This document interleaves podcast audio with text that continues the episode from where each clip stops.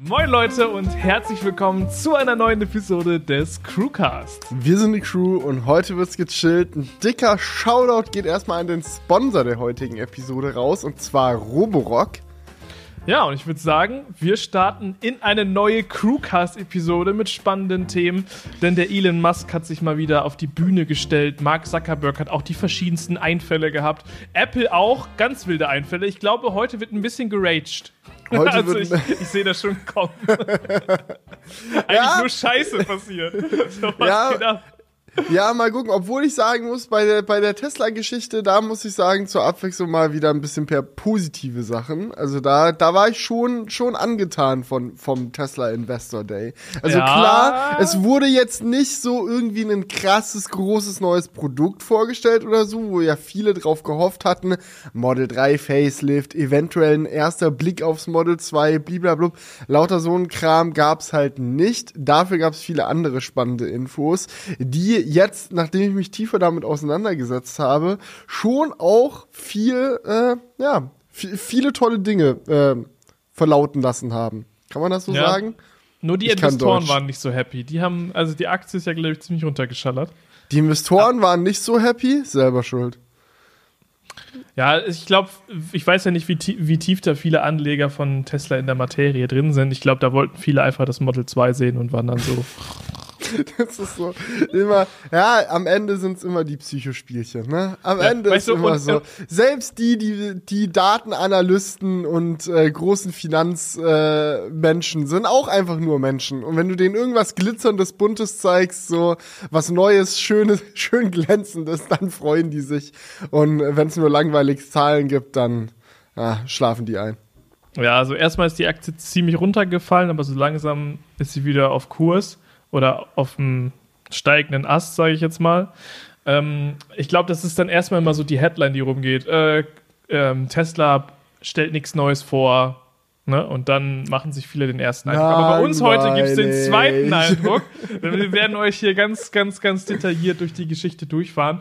Ähm, aber erstmal haben wir noch ein paar andere Topics am Start, weil ich glaube, der Investors Day, der wird ziemlich eskalieren hier. Ja, ja, ja. Ich habe mir hier einige Notizen gemacht, damit wir da wirklich über jedes kleinste Detail ausführlich diskutieren können. Also schnallt euch da schon mal äh, in euren Nerdgurt. äh, das wird auf jeden Fall sehr wild. Ähm, aber ich würde sagen, bevor wir dazu kommen, starten wir erstmal mit den anderen Themen rein und vor allem auch mit Was ging die Woche? Juhu! Ja, genau. Wir ähm, haben diese Woche, habe ich eine kleine, äh, das habe ich ja schon im letzten Crewcast erzählt, eine kleine Hallen-Action durchgezogen. Ey, das Nass ist jetzt eingerichtet. Ich hatte Besuch von äh, unserem Kollegen Kong. Äh, haben ein paar Tage in der Halle zusammen abgehangen. Ähm, war mehr, ja, so 100% produktiv war es dann nicht. Gut, dass ich mich vorher da eingesperrt habe, aber es war sehr, sehr nett. Okay, dann ist vielleicht doch auch besser, dass ich nicht noch rumgekommen bin. Wir hatten so, ich weiß nicht, ob ihr das kennt, Leute, weil aber mir ist das manchmal so, ich habe immer so 10.000 Sachen, die ich machen will und dann äh, breche ich irgendwann darunter zusammen, weil ich merke so, shit, ich kann nicht alles gleichzeitig machen. Und eigentlich wollte ich auch bei äh, Julian und Kong in der Halle vorbeischauen, aber die To-Do-Liste war erdrückend und ich habe auch richtig gemerkt, weil ich in den letzten Wochen so viel unterwegs war, dass ich fast schon ich, ich, ich traue mich kaum es zu sagen, aber ich hatte Heimweh fast. Also ich war ja zu Oh Hause, aber ich habe so richtig gemerkt, so ich muss jetzt auch mal ein bisschen zu Hause sein, äh, einfach um mich da mal wieder einzuleveln, mal wieder irgendwie in so einen regelmäßigen Flow zu kommen und auch super viel zu tun gehabt. Also wenn du mir jetzt sagst, ihr wart nicht so produktiv, Gott sei Dank bin ich nicht rumgekommen, dann hätten wir ja gar nicht gearbeitet, sondern nur als Freunde gemeinsam Spaß gehabt. Was wäre das denn gewesen? Das darf natürlich nicht sein. Also, es war schon ziemlich so prokrastinationsmäßig. So, ich wollte dann so anfangen, was zu machen. Und dann komme ich so, kann ich dir irgendwie helfen? Weil er nicht mit seinem Scheiß anfangen wollte. Ich kenne das so hart. Manchmal bist du einfach so, ähm, äh, so auf der Suche nach irgendwelchen Ablenkungen. Ähm, Das, das fühle ich auf jeden Fall. Aber Ja. war trotzdem sehr nett und ähm, ja, haben uns gut ausgetauscht. Aber ich bin Ja. jetzt auch froh, mal wieder zu Hause zu sein. Ich war jetzt eine Woche auf der Arbeit quasi. Hab da gewohnt. Auch nicht schlecht. Einfach mal im Büro einziehen und dann dort Ja, eine prokrastinieren. Woche. genau. Ich war zu Hause, das war eigentlich auch ganz geil. Drive to Survive ist ja rausgekommen. Wow, die ganze, die ganze Staffel erstmal durchgesuchtet, das war richtig geil. Ähm, ja, ähm, viele, viele spannende und witzige Momente. Äh, also ich fand's, fand's sehr unterhaltsam. Äh, jetzt ist ja diese Woche endlich wieder Race Week. Woo! Ja, äh, bin ich der Einzige, der sich freut. Autos fahren schnell im Kreis. Ja, egal. Ähm, das ist dann jetzt, das ist dann jetzt diese Woche und ähm, die restliche restliche Woche habe ich dann einfach gearbeitet, mich mal drum bemüht, dass äh, hoffentlich endlich mal wieder ein Video kommt. Ich weiß nicht, ich, ich merke das immer, wenn ich in so eine Phase komme und das kann ja immer mal wieder passieren, so wo jetzt nicht jede Woche ein Video kommt, sondern man zwar trotzdem die ganze Zeit am Arbeiten ist, aber sich irgendwie irgendwelche Termine und Bla-Sachen so überschneiden, dass man mal zwei oder vielleicht sogar drei Wochen keinen Upload hat, dass man dann richtig nervös wird, so als YouTuber. Man denkt sich so, ah, mhm. wann kriege ich das Video endlich ready? Ah. Ja, so eine Woche hatte ich auf jeden Fall. Und hoffentlich, wenn ihr diesen Podcast hört, ist das Video dann ready und endlich online. Und was ist denn das nächste Video? Kannst du schon sagen? Ja, Tesla Reichweitentest äh, haben wir oh. gemacht. Na, wir ja, sind mit dem äh, Model S und Model 3 von Wien bis nach Leipzig gefahren, 700 Kilometer. Und so ein allgemeines Video jetzt nicht mal nur darum, yo, wie weit sind wir gekommen und bliblablub, sondern auch ein bisschen die Hintergründe, warum man nicht so genau eigentlich sagen kann, welche Reichweite Elektroautos haben, weil es von so vielen Faktoren abhängt, wie sich diese verschiedenen Faktoren dann darauf auswirken. Wir haben unterschiedliche Geschwindigkeiten getestet, bliblablub, also da kommt einiges zusammen. Und ähm, ja, ich hoffe, ich kann es jetzt noch nicht, noch nicht sagen, weil ich da gerade noch dabei bin, aber ich hoffe, dass ich auch ein, zwei coole Karten animiert habe für, für, das Video, weil äh, Rudi ist aktuell auch krank, äh, unser 3D-Zauberkünstler. Allgemein irgendwie, bist du eigentlich krank, Julian? Bei mir in der Umgebung sind alle krank. Ich bin auch krank. Also ich habe hier ich. Ich muss dir sagen, ich bin komischerweise irgendwie nie richtig krank. Ich weiß es auch nicht. Du bist nie krank? Nee, ich wüsste nicht, wann ich das letzte Mal krank war. So Boah, richtig. Ich bin neidisch. Also ich sag dir ganz ehrlich, bei mir war das früher auch immer so, aber ich habe das Gefühl, seit diesem Jahr nehme ich wieder mehr mit. Vielleicht liegt es daran, dass wir jetzt mehr, mehr Freunde mit Kindern haben und oh ja, äh, Kinder immer aus der Kita wirklich jeden aktuell beliebten Krankheitserreger mit nach Hause bringen. Ja, ja, das ähm, ist ein ähm, wildes Potpourri dann. Das, das kann gut sein. Aber bei mir ist es so, ich hatte ja noch nicht mal Corona also keine Ahnung, ist einfach. Noch ist einfach, nicht mal. noch, ja, muss man ja schon Wann sagen. lebst du denn? 2016 oder was? was ich gehöre zu der aussterbenden Spezies, die noch kein Corona hatten. ja, also keine Ahnung, ähm, was da los ist. Aber ich will mich auch nicht beschweren. Das ist ja eigentlich eine gute Nachricht. Ja. Ansonsten ja, war eine stabile Arbeitswoche, hab viel auch äh, dann ähm, abends immer schön äh, die Couch besetzt und gemeinsam äh, mit mit Ellie äh, irgendwelche Apple TV äh, Plus Filme geguckt. Das hat auch viel Spaß gemacht. Ich glaube, alleine darüber könnte ich jetzt hier eine halbstündige Sektion machen, was für Filme wir geguckt haben und wie geil die alle waren.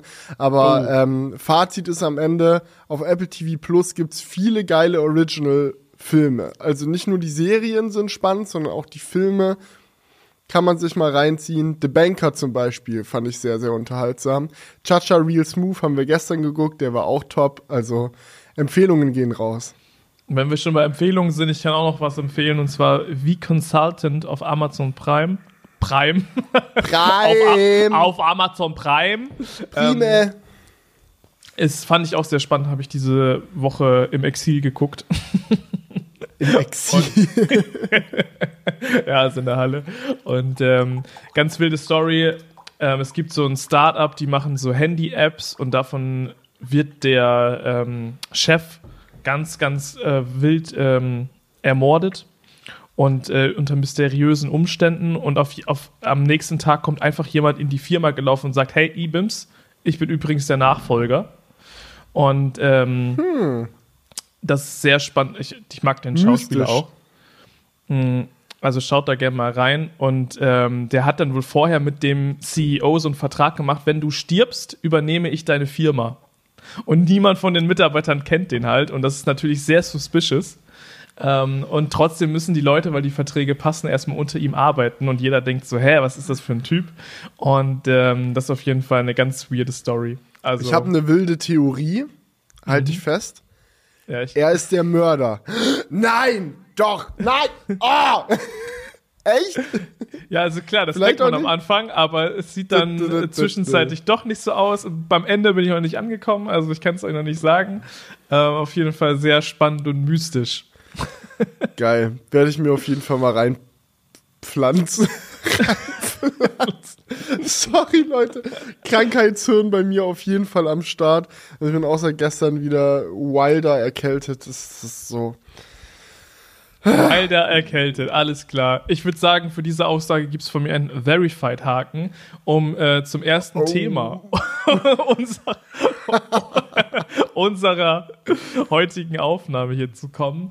Und zwar, ähm, ja, ihr habt ja schon, oder wir haben schon darüber gesprochen, dass Twitter die Verifizierung eingeführt hat, wo bezahlt werden muss. Und ich glaube, Mark Zuckerberg, der ballert gerade so viel Geld ins Metaverse, dass er dachte so, fuck, eigentlich hat voll die geile Idee von Elon, einfach so von den, ähm, ja, wie sagt man das, von den Wahlen unserer Plattform, also von den Leuten, die es am meisten nutzen, da nochmal ein bisschen Geld abzucashen. Und ja, deswegen gibt es jetzt die gleiche Funktion, etwas schlechter sogar, würde ich sagen, von Meta. Da können wir gleich nochmal drüber sprechen. Ähm, Du einige haben würdest es sagen, betitelt, schlechter? Das finde ich interessant. ähm, Erzähl. Ich, einige nennen es sogar die Zwei-Klassengesellschaft auf äh, allen Meta-Plattformen.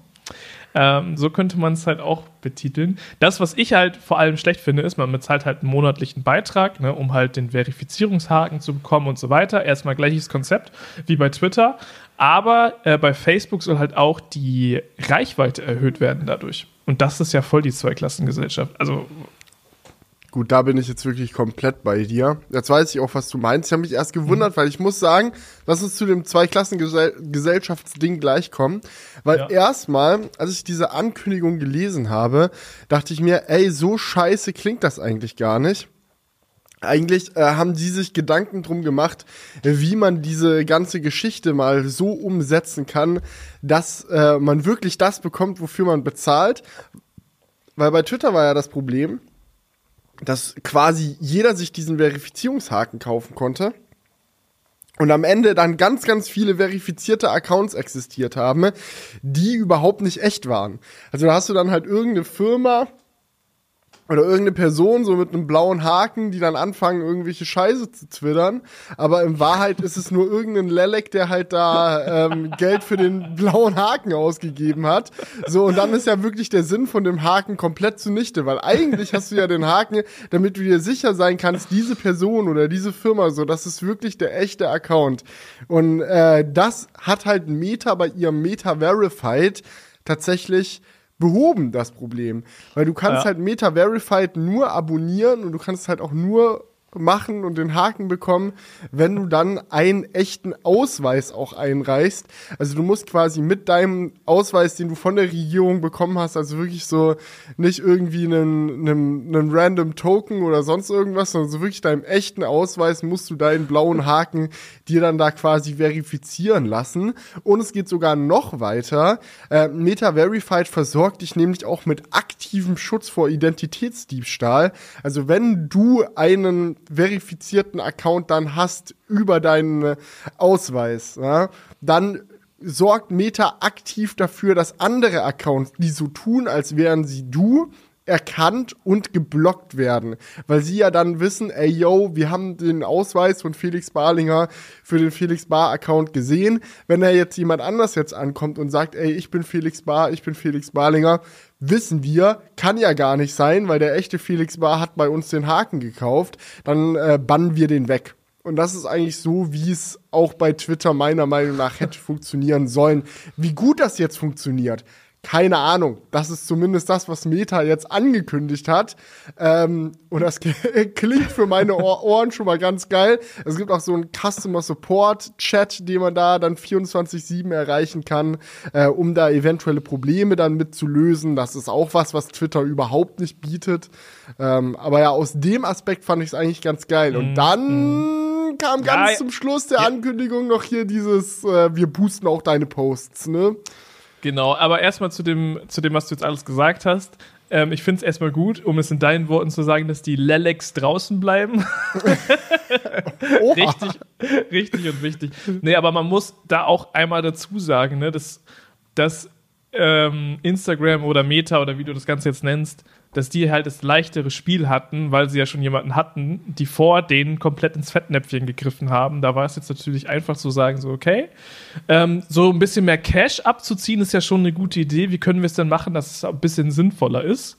Ähm, da hatten sie natürlich jetzt den, den besseren Start, weil jemand für sie schon ordentlich die Fettnäpfchen ausgelöffelt hat. Und sie schon mal ausprobiert hat, wo man überall failen kann. Genau, aber klar, also Public Beta Test mit dieser Verifizierung gemacht haben, mit dem Ausweis und so, das ist natürlich deutlich, deutlich sinnvoller. Bei äh, Twitter hatte man das Gefühl, die haben ja quasi da Bock drauf gehabt, dass möglichst viele das Abo machen, ähm, um da einfach mal richtig den. Ähm, die wollten ja. an den Trolls verdienen. Genau, die, an den Lelex wollten die sich ein bisschen bereichern. Genau. Ja, aber jetzt kommen wir zu dem Booster-Thema. Hm, ist halt die Frage, in welchem Umfang das passiert. Ich weiß, ich glaube, hatte das Meta gesagt, nämlich das war so ein bisschen offen, ne? Mm, aber eigentlich ist es auch egal, in welchem Umfang es passiert, weil im Endeffekt, ja, ist es halt eine Zweiklassengesellschaft, wie ich schon am Anfang gesagt habe. Ich sag mal so, ich finde das nicht gut ja, um das erstmal generell rauszuhauen. So, Richtig. Ich ja. finde Social Media Plattformen, eigentlich egal welche Plattformen das sind, sollten auch die Möglichkeit bieten, Reichweite zu generieren für User, die nicht dafür bezahlen. Also ich finde das schwierig, prinzipiell halt zu sagen, so, yo, ah, du zahlst nicht, ah, dann ist deine Meinung und dein Content und alles, was du hier raushaust, ist dann weniger wert. Okay, verpiss dich. Du hast ja nichts verloren. Aber man muss auch sagen, auf der anderen Seite, so ich verstehe, warum da jetzt alle ausrasten bei diesem Meta-Verified-Ding. Aber das ist doch nicht neu, oder? Also jetzt, prinzipiell klar, dass du das abonnieren kannst, dass dein Account mehr wert ist. Okay, das ist vielleicht neu. Aber Posts boosten auf Instagram geht doch schon seit Jahren, oder nicht? Also ich bekomme andauernd angezeigt, oh, dein Post läuft ganz gut. Möchtest du, dass er noch besser läuft? Hier bitte Geld einwerfen. Also die, die Push-Nachricht sehe ich seit Jahren und nicht nur auf Instagram. Auf YouTube ist es ja dasselbe. Du kannst ja auch Kampagnen für deine Videos schalten und deine Videos als Werbung für, vor anderen Videos sichtbar machen und Leuten ins Gesicht pfeffern. Du kannst auf Social Media Geld dafür ausgeben, dass du mehr gesehen wirst. So, das ist nicht neu. Und ich stelle mir halt so die Frage, ändert das jetzt was, wenn man sagt, gut, wir machen das jetzt abonnierbar? Oder ist das im Endeffekt nur ein weiterer Schritt in die falsche Richtung, in die ja. wir aber schon seit ja, Jahren ja, laufen? Ja, ja, ja, ja, ja, ja. Also erstmal habe ich gerade noch nebenbei nachgeguckt, äh, bei Twitter ist es halt so, dass du durch, den, durch diese Verified-Geschichte in Konversationen auch höher gerankt wirst, weil sie sagen so, okay, das ist ein verifiziertes Konto, das zeigen wir höher an. Also da haben wir das auch schon. Ähm, ich glaube, der Unterschied zu Meta ist halt, dass dann auch all deine Posts, die du so raushaust, ähm, höher gerankt werden. Und ich finde, der Unterschied dazu, zu dem, was du gerade genannt hast, ist halt, das eine wird halt als Werbung gekennzeichnet, das andere nicht. So, wenn du halt jetzt sagst, ich nehme Geld in die Hand und möchte, dass meine Instagram-Story oder mein Facebook-Post mehr gesehen wird, dann ist es als Werbung gekennzeichnet und ähm, ganz offenkundig hat da jemand für bezahlt. Und ich sag mal, die meisten Leute, die ein bisschen Medienkritik äh, gelernt haben, werden das dann auch unterscheiden können.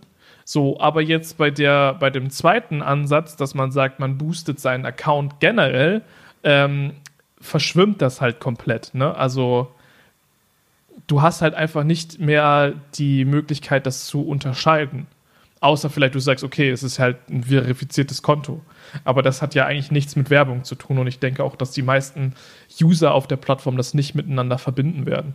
Ja, Komplett. Ja, da gebe ich dir wirklich durch und durch recht. Das ist echt das Problem, dass du es nicht sehen kannst. Aber auf der anderen Seite stelle ich mir auch die Frage, also ich habe die Erfahrung gemacht, ich habe ja auch ein verifiziertes YouTube-Konto, also ich habe so auf YouTube so einen Haken, dass ich der allerechte Felix Bar bin. Und mir ist häufig aufgefallen, dass wenn ich unter anderen YouTube-Videos zum Beispiel kommentiere, dass es auch so ein Ding ist, dass mein Kommentar höher angezeigt wird, weil ich halt ein verifizierter YouTube-Account bin.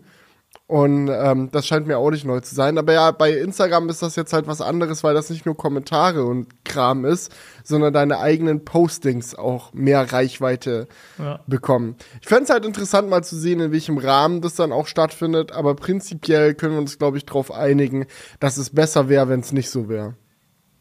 Genau, also klar, man kann jetzt natürlich die Keule rausholen und sagen so, yo, das ist irgendwie ein Weg gegen äh, Fake News und so weiter, weil nur Leute mit verifizierten Konten und ne, Ausweis Identifikation jetzt da ein bisschen promoted werden. Ja, Aber im Endeffekt ist es halt jetzt immer so, die Leute, die bereit sind, Geld zu zahlen, sind halt mehr wert als die anderen. Und das ist halt gerade bei einem sozialen Netzwerk halt mega das Problem, weil er, er eigentlich trotzdem jeder die gleichen also jeder Post sollte eigentlich die gleichen Voraussetzungen haben. Aber ja, das ist halt sowieso schon komplett verschoben. Ne? Es hängt hm. ja auch immer mit den Followern und dem Algorithmus zusammen. Es ist halt ein super kompliziertes Thema es ist schon krass. Man wacht jetzt quasi in so einer Welt auf, wo man merkt so, oh yo, vielleicht war es keine gute Idee, die öffentliche Konversation und öffentliche politische Diskussion in die Hände von gewinnorientierten Privatunternehmen zu legen. Ah shit, jetzt fangen die an, unser ganzes System durchzuwirbeln und wollen auf einmal Geld für Kram haben. Äh, upsie. Ja, aber was wäre die Alternative gewesen? In staatliche ja. Hand zu legen, ist jetzt vielleicht auch nicht in jedem Mastodon! Land die beste Idee. Mastodon! ist die Alternative, steigt alle um. Keine Ahnung. Ich weiß auch nicht. Es ist sehr, sehr schwierig, sehr verrannt alles.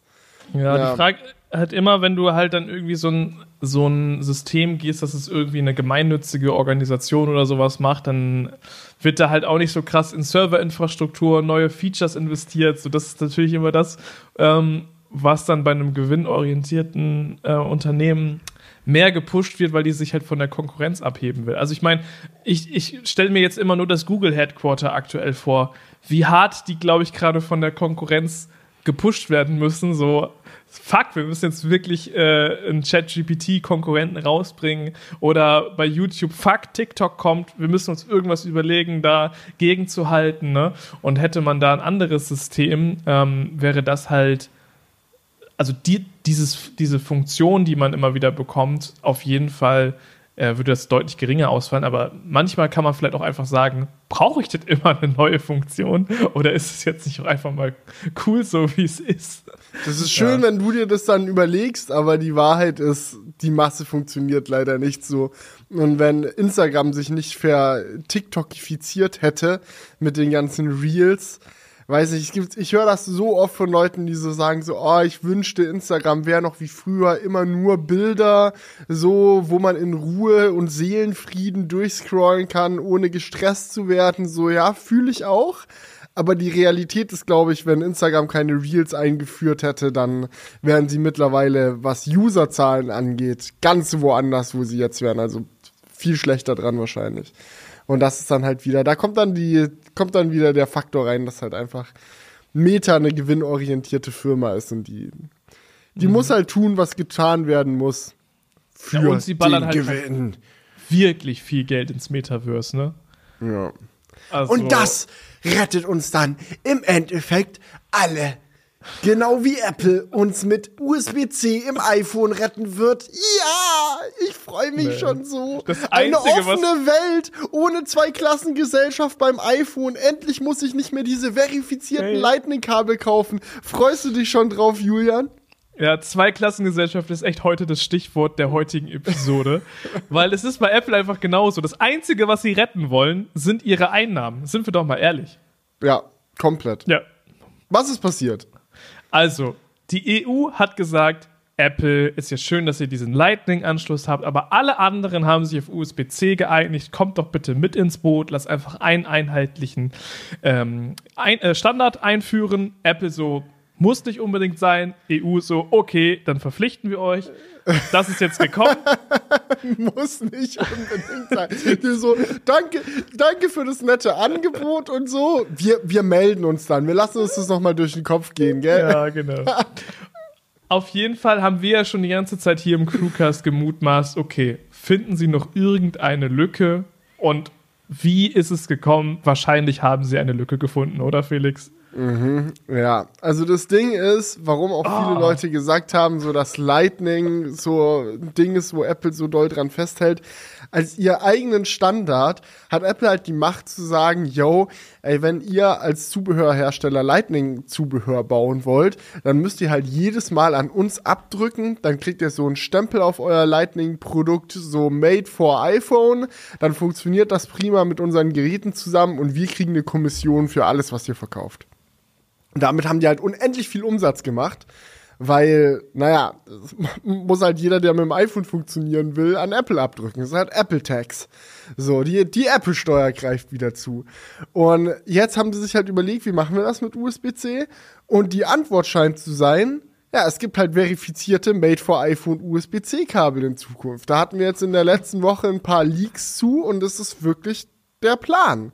Also im Endeffekt wird das bedeuten, dass wenn es jetzt so kommt, wie in den Leaks vorausgesagt wurde, dass das iPhone 15 zwar ein USB-C-Port erhält und technisch gesehen auch mit allen USB-C-Kabeln funktioniert, aber du die maximale Datenrate und auch die Ladegeschwindigkeit nur bekommst, wenn du ein Made for iPhone USB-C-Kabel verwendest, bei dem der Hersteller des Kabels dann wie früher bei Lightning weiterhin an Apple abdrückt. Ja, und damit kommen sie natürlich ja. äh, durch die EU-Geschichte durch, weil jedes USB-C-Kabel kann schon generell genutzt werden. Aber wenn du dann wirklich äh, eine schnelle Übertragung haben willst oder mal gucken, was dann halt dieses äh, Made for iPhone, was diese Geschichte dann alles unterstützt, ne? Vielleicht, wenn du irgendwie ein Bild übertragen willst, äh, geht das mit einem normalen Kabel. Wenn du aber dein Screen so übertragen willst, also so HDMI-mäßig, dann musst du vielleicht dann auch wieder das Kabel von Apple haben. Weiß der mhm. Geier, was sie dann da genau alles einbauen. Auf jeden Fall wird es so sein, dass du, dass es halt einfach wieder zwei unterschiedliche Kabel gibt. Ja, und das, ist, das Problem ist halt, früher konntest du es wenigstens noch so halber unterscheiden. Gut, wenn es halt ein offizielles Lightning-Kabel ist, dann ist das ziemlich sicher verifiziert von Apple. Jetzt auch wenn du bei Amazon oder so irgendein Lightning-Kabel kaufst, so das wird schon funktionieren. Gut, es gab auf dem Markt schon auch nicht verifizierte Lightning-Kabel in der Vergangenheit. Wenn du da, wenn du da an irgendeiner Tanke oder so so ein Billo-Kabel oder auf AliExpress ein paar bestellst, so, das war dann genau die Situation, die wir dann in Zukunft auch mit USB-C haben werden. Da steckst du dann das Kabel rein und du kriegst so eine Meldung auf dem iPhone, das ist kein offizielles Zubehör und wird nur eingeschränkt nutzbar sein. Und dann lädst du halt irgendwie mit 5 Watt oder so dein iPhone auf. Und ja, genauso könnte es halt, halt bei USB-C kommen. Was ich halt so wild daran finde. Es gibt keinen Grund ist, dafür einfach. Ja, Geld ist der Grund. Ja. aber, ja, okay, aber keinen technischen Grund. Was ich so wild daran finde, ist, dass das iPad und Macs ja seit Jahren jetzt USB-C unterstützen und mhm. das auf diesen Plattformen nicht eingeführt wurde. Das heißt, das iPhone ist jetzt die erste Plattform, wo Apple sagt, da brauchen wir so einen Verifizierungsprozess fürs Zubehör. Und das also ist eigentlich das, also das ist eigentlich die Geräteklasse, die es eigentlich am wenigsten bräuchte. Ne, ja. Weil, keine Ahnung, da hast du ja viel geringeres äh, Geschwindigkeiten, die du brauchst. Wenn du jetzt bei einem Mac halt wirklich dein äh, 300 Gigabyte Final Cut Projekt übertragen willst, kann man vielleicht eher noch sagen, okay, wir brauchen, wollen wir jetzt sicherstellen, dass die äh, Kabel das auch wirklich hergeben. Aber bei einem fucking iPhone brauchst du es ja wirklich am allerwenigsten. Da, da muss weniger Watt rein, so schnell kannst du nämlich sowieso nicht laden. So, du hast geringere Datenmengen, die du da überträgst. Es ist einfach kompletter Bullshit. Ja. Sorry, aber es musste so nee, gesagt es, sein. Es ist, wie es ist. So, du kannst über USB-C ins MacBook 100 Watt reinladen. So, 100 Watt. Das ist arsch viel Strom, der da durchs Kabel geht. Und das kannst du wirklich mit nicht mit jedem USB-C-Kabel machen, weil USB-C-Kabel sind ja auch nochmal so ein Ding für sich. Da gibt's auch unterschiedliche, die unterschiedliche Sachen unterstützen, aber das ist dann halt ein Abfuck auf der USB-C-Seite. Aber dass Apple diesem Abfuck jetzt halt nochmal einen weiteren Verifizierungslevel hinzufügt, ist halt, ja, schwierig. Sehr, sehr schwierig. Und ja, ich finde es halt einfach wack, so vor allem unter dem Aspekt, so wie wird das dann jetzt laufen mit vielleicht auch offiziellen Apple USB-C-Kabeln, die man schon hat. Wenn du von deinem MacBook ein USB-C-Ladekabel hast, wenn du ein USB-C-Ladekabel fürs iPad hast und so ein Kram. Und dann steckst du das ans iPhone an und dann ist das nicht verifiziert genug oder was? Weil das äh, ist jetzt halt auch mega unklar. Weil die Kabel müssen sich ja irgendwie outen als verifizierte Kabel. Und wenn das jetzt bei bisherigen Apple USB-C-Kabeln nicht mit bedacht und nicht mit eingebaut wurde, weil man halt vor, keine Ahnung, fünf Jahren, wo man USB-C-Kabel mit dem MacBook geschippt hat, äh, nicht so weit in die Zukunft geblickt hat, dass man schon wusste, ah, die EU wird uns zwingen und dann machen wir so ein Abfuck äh, Made for iPhone USB-C-Shit. Sondern hat es halt einfach so ein USB-C-Kabel fürs MacBook produziert und das workt dann jetzt eventuell nicht gescheit mit dem iPhone. Und das sind halt solche Sachen, so, das muss doch nicht sein du, die sind, die wollen auch gerne, dass wir weniger Abfall auf der Welt haben. Und deswegen haben sie sich gesagt, okay, ich weiß auch nicht, wie ich diese Brücke noch bauen soll. Es ist einfach komplett albern. Also wirklich. Du, du musst jetzt ja neue Kabel kaufen, wenn du schon. Du, ich habe zum Beispiel die ganze Schublade voll mit USB-C-Kabeln hier. So. Und mhm. auch gute und schlechte, aber keins wird fürs iPhone verifiziert sein. Also wieder neue anschaffen. Ja. Äh, Digga. Also, Wir werden sehen, wie es kommt. Ich bin auch mal sehr gespannt, wie doll die Einschränkungen dann kicken. Also ist es so ein genau. Ding, dass du dann wirklich nur mit 5 Watt laden kannst oder so, wenn dein Kabel nicht verifiziert ist? Oder sind das irgendwelche kleinen Features, die da. Ich finde, es sieht sehr schlecht aus, gerade, wenn man den Leaks Glauben schenken mag. So, aber es sind halt immer noch Leaks. Das muss man auch Was dazu sagen. Äh, Shrimp Apple Pro, das ist einer der eher zuverlässigeren äh, Apple Leaker, ähm, der, der das rausgeklatscht hat. Also da, es, man kann schon, also ich bin mir relativ sicher, dass sie halt eine Made for iPhone Verifizierung für diese USB-C-Kabel machen werden. Was halt noch sehr unklar ist, ist, wie doll die Einschränkungen tatsächlich sein werden. Oder also, ob das kann das nicht im Best Case auch einfach nur so ein Marketing-Ding sein? Also, dass jedes USB-C-Kabel gleich funktioniert und die einfach so bei diesen Kabeln das draufschreiben, damit es schöner aussieht? Das wäre natürlich das Optimum, ja. Das könnte auch sein und da wäre ich persönlich sehr froh drum. Also, das wäre natürlich geil. Weil dann hast aber du halt, gut, dann kann Apple irgendwie ihren, ihren Krams fahren, aber im Endeffekt hat es auf die Kunden keine richtige Auswirkung. Aber ich glaube irgendwie nicht, dass das so kommt, oder? Weil dann kann, also das das spricht sich doch schnell rum, dass das dann Quatsch ist. Weiß ich ah, nicht. Aber vielleicht auch nicht. Vielleicht sind wir da in der Tech-Bubble und es wird trotzdem noch was denen bringen. Ich weiß es nicht. Keine Ahnung. Müssen wir mal schauen. Ja. Aber ich würde sagen, wir können an dieser Stelle, bevor wir zum nächsten Thema kommen, einmal kurz über den Sponsor des heutigen Videos sprechen. Und das ist Roborock. Und ja, Roborock kennt ihr wahrscheinlich schon, denn Roborock ist, glaube ich, im Bereich der Saugroboter wirklich mit einer der führenden Brands da draußen. Die haben jetzt eine neue Serie vorgestellt, die S8-Serie. Die besteht aus dem Roborock S8, dem S8 Plus und dem S8 Pro Ultra. Genau, und in der heutigen Episode checken wir vor allem mal den S8 ab. Das ist das Basismodell von Roborock. Und das bietet, obwohl es das Basismodell ist, viele spannende Funktionen, wie zum Beispiel zwei Bürsten. Das nennt sich Duo Roller und die laufen so ja entgegengesetzt zueinander, drehen die sich. Dadurch haben sie einfach mehr Kraft und können statt 2500 Pascal beim S7 jetzt 6000 Pascal an Saugleistung auf den Boden bringen. Das ist ziemlich cool. Ich habe das auch schon bei mir hier zu Hause ausprobiert ähm, und funktioniert sehr, sehr gut. Das äh, neueste Feature, sage ich jetzt mal so softwaremäßig, ist beim S8 eigentlich die Hinderniserkennung. Das gab es vorher nur beim S7 Max V. Und da hatten wir eine Kamera eingebaut. Beim S8 wird es ohne Kamera gelöst, sondern da gibt es einen Sensor, der das halt erkennen kann und dann halt in der App einzeichnet, hey, hier stand ein Schuh und da bin ich jetzt drumherum gefahren.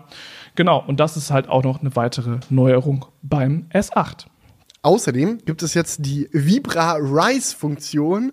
Das heißt, der Wischlappen, mit dem normalerweise der Boden gewischt wird, kann sich anheben, wenn der Roboter zum Beispiel über einen Teppich oder so fährt. Dann erkennt er immer, ah, okay, hier ist Parkett, gut, da kann ich wischen. Ah, hier ist Teppich, nee, da hebe ich das Ding an, damit er nicht ständig alle Teppiche voll sudelt und nass macht, sondern die schön trocken bleiben. Genau, das gab es zwar auch schon beim Vorgänger, ist aber jetzt eben auch beim S8 mit eingebaut. Und dadurch reiht sich der S8 halt in dem neuen Line-Up als Basismodell ein. Und wir haben halt den S8 Plus noch on top, wie Felix gerade schon gesagt hat, der hat dann halt eine Saugstation, wo wir halt den Staubbehälter leeren können. Und es gibt das Top of the Notch Modell, sage ich mal, das S8 Pro Ultra Modell. Das kommt dann halt auch mit äh, der größeren Absaugstation, wo dann halt auch das Wischwasser, Wischwasser, das finde ich ist ein ganz schlimmes Wort, das Wischwasser getauscht werden kann und äh, der Roboter von unten auch gereinigt wird. Genau. Und wenn man, wenn man halt auf diese Absaugstation verzichten kann, wenn man sagt, ey, ist ja ganz nett, aber brauche ich nicht, ich habe lieber einen günstigeren Roboter, dann hat man halt mit dem S8 auch ein sehr stabiles Basismodell, das alle modernen Funktionen, sage ich mal, mit an Bord hat. Von daher, ja, wenn euch das Ding interessiert, schaut mal unten in der Videobeschreibung vorbei. Da haben wir euch einen Link reingepackt, wo ihr euch weiter informieren könnt. Und ein dickes Dankeschön geht raus an Roborock für die Unterstützung. Und jetzt kommen wir zum größten Thema dieses Crewcast und zwar den Tesla Investor Day. Und ähm, wir haben es ja gerade schon angeteasert. Es ist äh, zwiegespalten aufgenommen worden. Es gibt Leute wie Felix, die sagen, waren eigentlich viele geile, interessante Details dabei. Und ich glaube, die Detailverliebten denken vor allem so. Und es gibt dann halt auch die Leute, die sagen, äh, wurde kein neues Auto vorgestellt, was für ein Mist. Ja, das ist immer so ein zweischneidiges Schwert, wenn man so ein gehyptes Event sagt, äh, macht, sage ich mal. Also Tesla mhm. ist ja bekannt dafür, irgendwelche Ankündigungen und sowas immer in so ein Event zu packen, wie den Battery Day zum Beispiel, den gab es ja auch. Äh, einfach nur, dass da ein bisschen Bass, ein bisschen Medienkram äh, halt zu generiert wird und alle dann auch immer schön über die Sachen reden, die sie da ankündigen. Und ich sag mal so, es klappt immer wieder aufs Neue. Auch wir sitzen jetzt hier und reden darüber, was denn da so groß vorgestellt wurde. Aber auf der anderen Seite hast du halt das Problem, wenn du so ein sowas ankündigst, dann kann es auch schnell mal passieren, dass die Leute enttäuscht sind, weil sie mehr erwartet haben, als du tatsächlich zu sagen hattest. Und da, ja, kann man sich, glaube ich, auch mal schnell verpokern. Definitiv. Hm, es kann aber auch einfach sein, dass du als Firma so einen Druck hast, dass jetzt irgendwas gebracht werden muss und du dir halt irgendwie was aus dem Allerwertesten zauberst, um halt irgendwie so News halt rauszubringen, die aber halt eigentlich jetzt gerade gar nicht so einen großen Effekt haben. Ja, das ist definitiv äh, auch was, was auf den Tesla Investor Day zutrifft. Also das kann man mhm. schon mal von Anfang an sagen. Das war jetzt kein Tag, äh, keine Vorstellung, keine Präsentation, wo jetzt krass viele Sachen vorgestellt wurden, die jetzt den Kunden direkt betreffen, wo man sagt, oh, es gibt ein neues Produkt oder oh, es gibt einen neuen Service oder oh, dieses oder jenes ist, sondern es ist halt Tesla typisch, ähnlich wie wir es auch beim Battery Day gesehen haben, so ein Ding gewesen, wo sie ihre Vision auch für die Zukunft präsentieren und ich sag mal so, man kennt ja Teslas Track Record, was solche Sachen angeht. Die versprechen dann auch gerne mal was oder kündigen Sachen an, wo sie sagen so, yo, so stellen wir uns das vor. Aber ob das dann auch wirklich zeitnah alles so umgesetzt wird, das ist immer noch mal eine andere Frage. Also ich erinnere mich da an den Battery Day, wo sie groß ihre Pläne für die äh, 4680 Batterien äh, vorgestellt haben und gesagt haben so, yo, wir stellen jetzt alles auf unseren neuen Batterietyp um das wird richtig, richtig geil. Mehr Reichweite, ähm, Struktur, äh, oh, diese ganzen englischen Begriffe immer zu übersetzen. Structural Battery Packs werden kommen. Und all diese Geschichten, ne? Und jetzt sind wir mittlerweile, ich meine, wann war Battery Day irgendwie vor zwei Jahren oder so?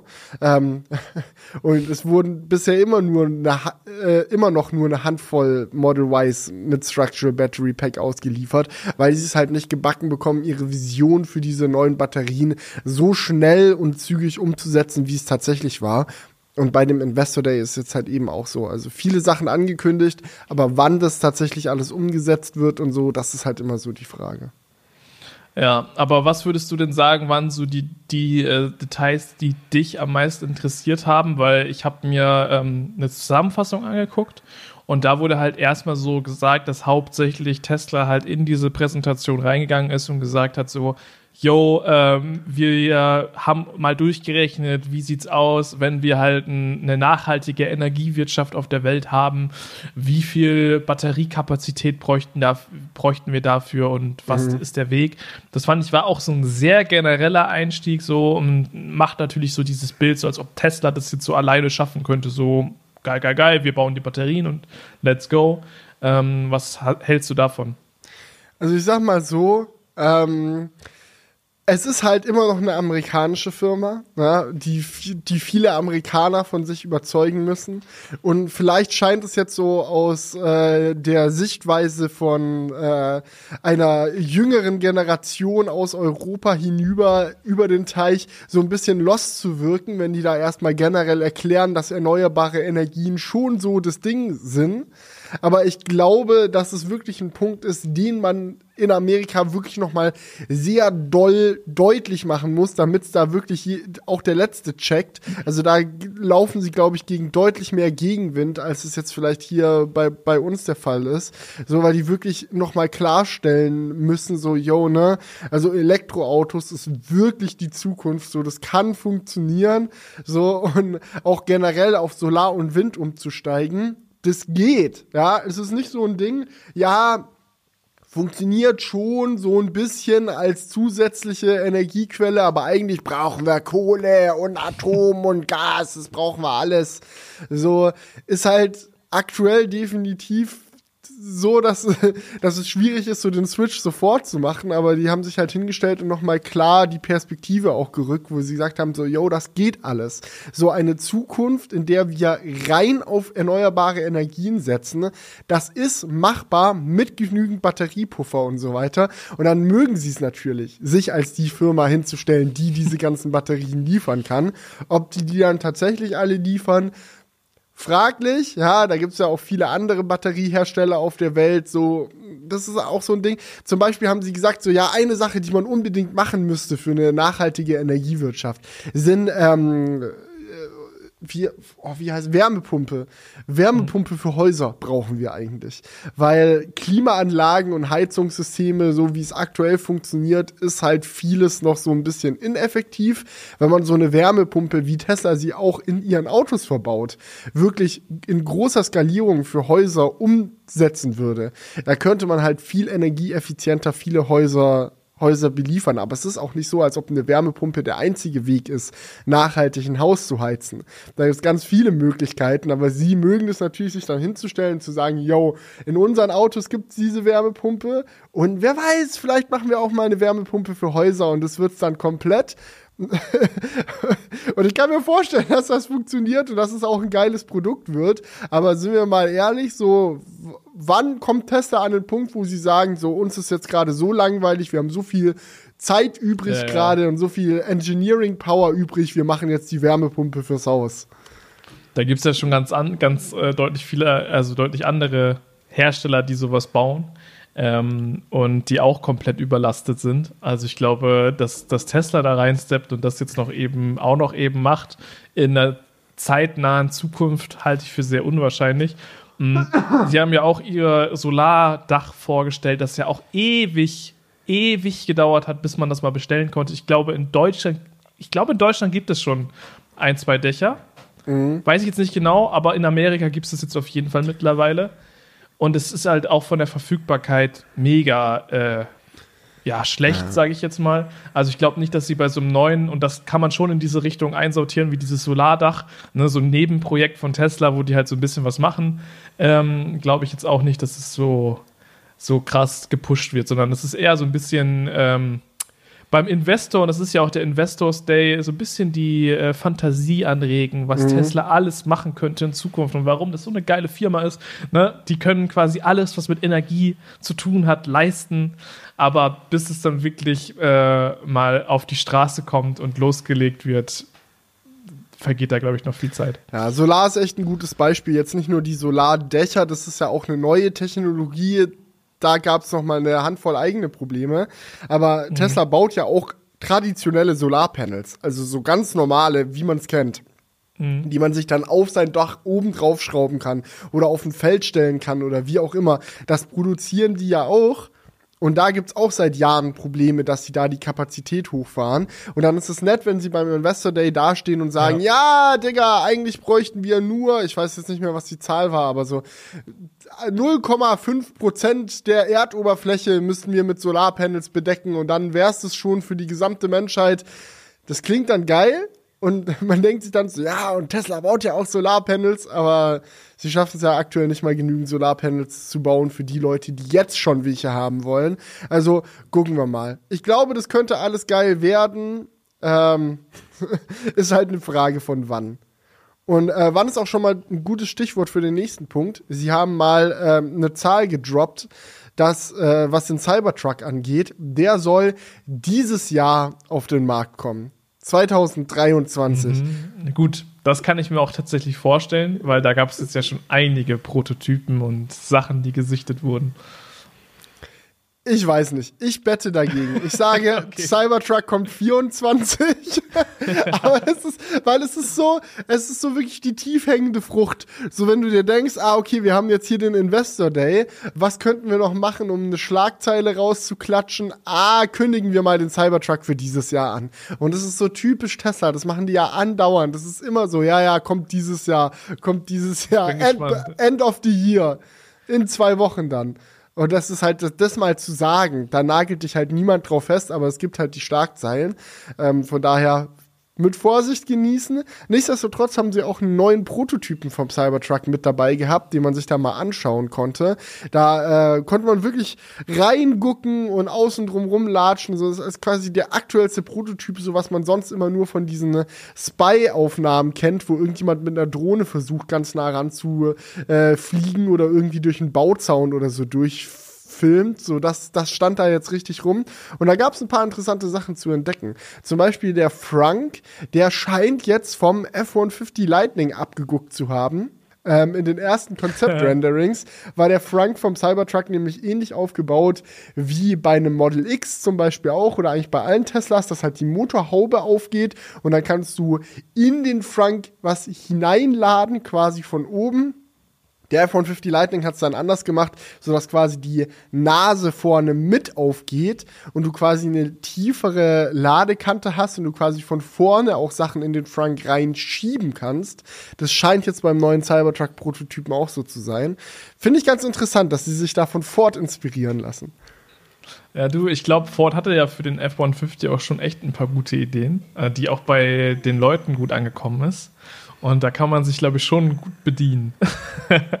und Tesla wird die bessere Reichweite haben. Also sollen sie sich ruhig ein paar Features abgucken. Ich glaube, das wird für ein deutlich besseres Auto dann auf jeden Fall sorgen. Ja, außerdem äh, gibt ein neues Display, das gesichtet wurde, jetzt äh, für die Rückbank, ähnlich wie beim neuen Model S und X. Vorne scheint es aber kein Tacho-Display mehr zu geben, sondern eher so wie beim Model 3 und Y, so ein Screen in der Mitte, der ist dafür aber größer, 17 Zoll, da hat man jetzt auch mal genauer drauf schauen können. Und das Yoke ist wohl rausgeflogen. Also Cybertruck kriegt ein zwar sehr eckiges, aber ein Lenkrad. Okay, also, aber kann man das dann noch Lenkrad nennen, wenn es eckig ist? Mm, ja, es ist halt einfach ein sehr. es ist ein sehr rechteckiges Lenkrad. Aber es ist halt schon rund. Also es gibt halt von jeder Seite, wo du dran fest, ist halt Lenkrad. Also es gibt keine, keine Lücke, kein Loch oder so, wo du dann hinfährst und dann ist da kein, kein Lenkrad. Sondern es ist halt einfach nur ein nicht ganz so rundes Lenkrad. Ja, das ist ein Lenkeck. Oder weiß der Geier.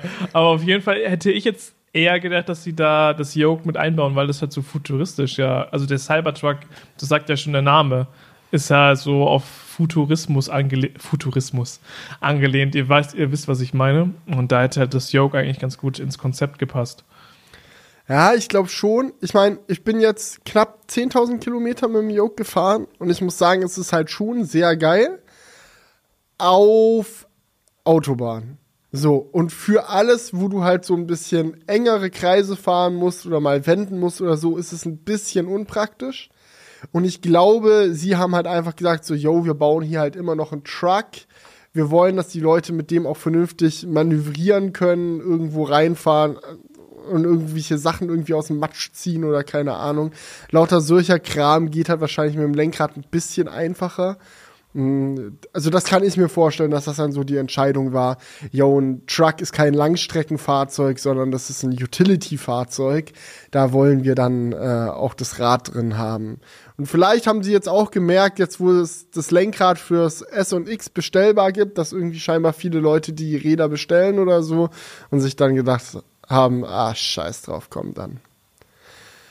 Wie beugen wir uns der, der Allgemeinheit? Ja, das kann schon sein. Also es gab ja auch schon einen gewissen Gegenwind. Ja.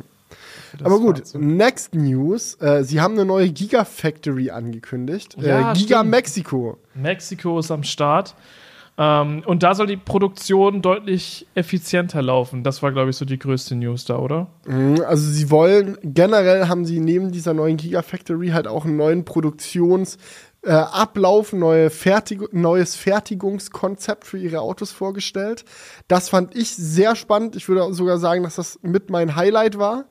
Ähm, es ist halt einfach eine neue Art und Weise, Autos zu bauen. Und Tesla hat in der Vergangenheit, da haben sie auch viele spannende Zahlen äh, mit rausgebracht, ähm, wirklich schon viel an ihrem Fertigungsprozess optimiert, um dafür zu sorgen, die Autos nicht nur aus weniger Bauteilen zu bauen, sondern sie auch schneller zu bauen, kostengünstiger zu bauen, effektiver zu bauen, damit sie halt schneller hochskalieren können und halt auch sowohl die Autos günstiger machen können, als auch mehr Gewinn mit den Autos machen können.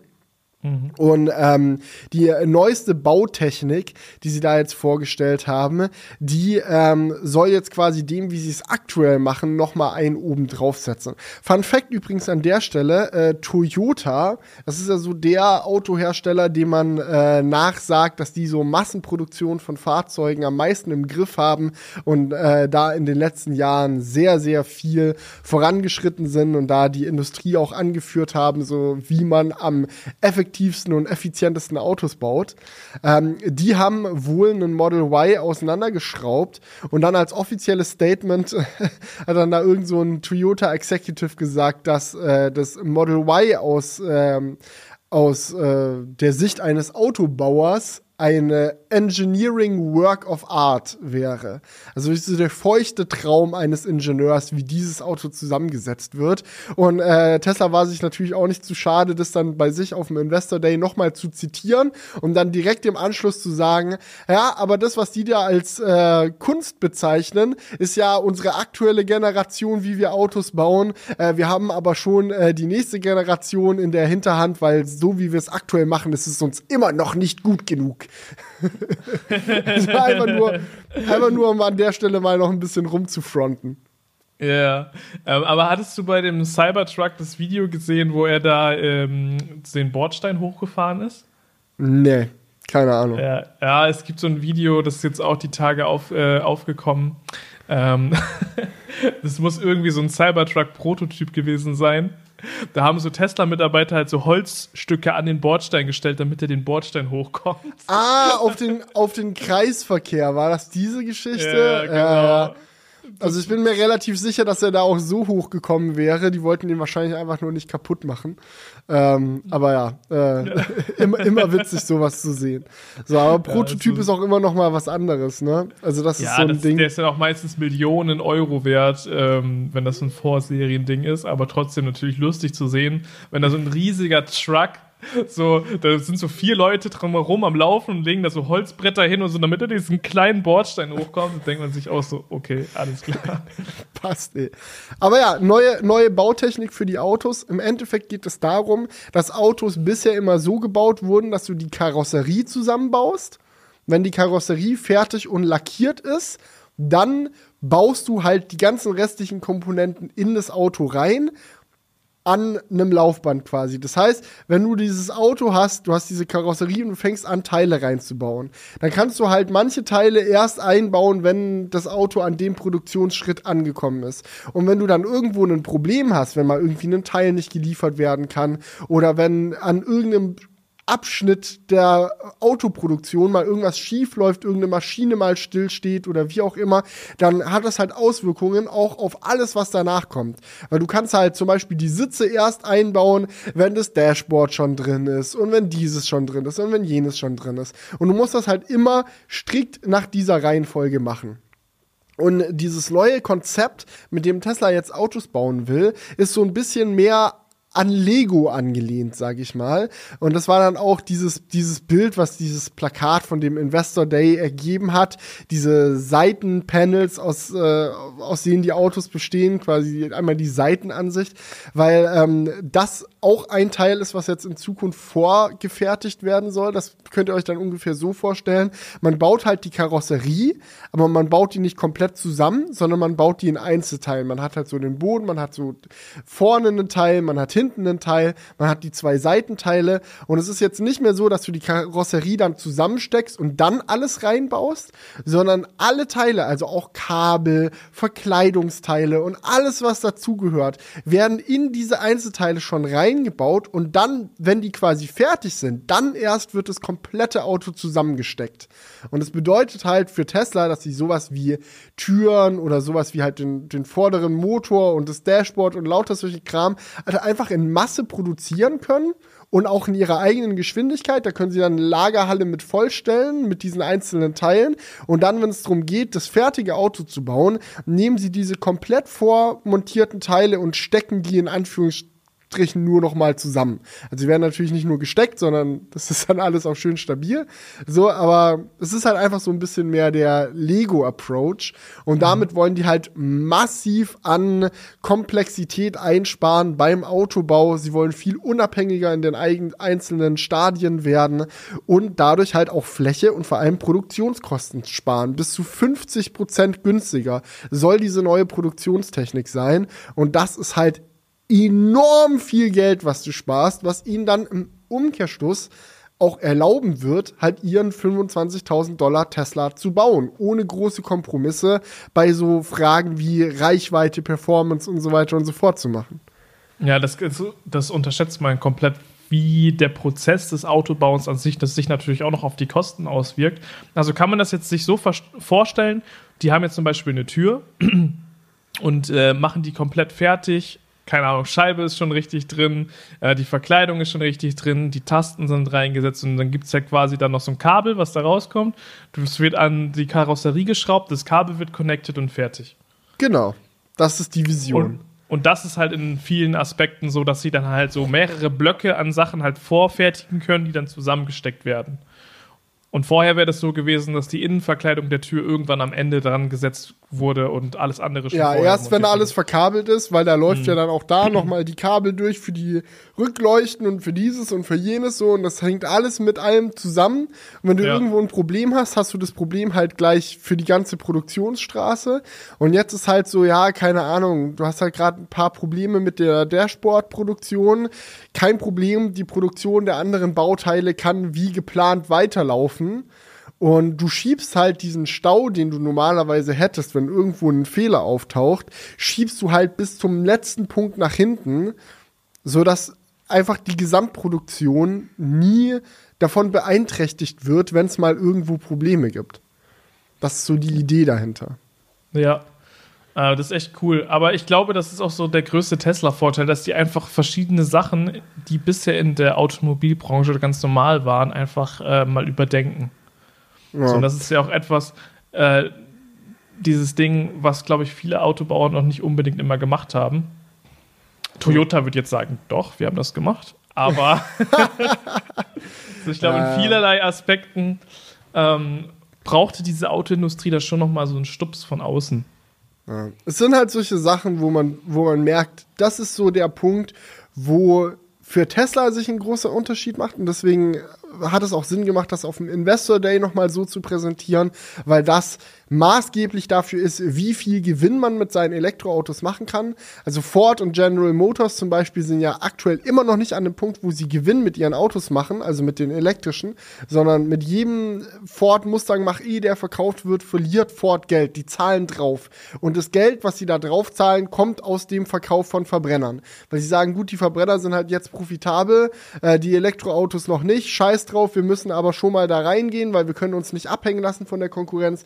Wir finanzieren das quer, let's go. Und das sind halt genau solche Punkte, die Tesla an den Tag legt, weswegen sie sich da durchwursteln können.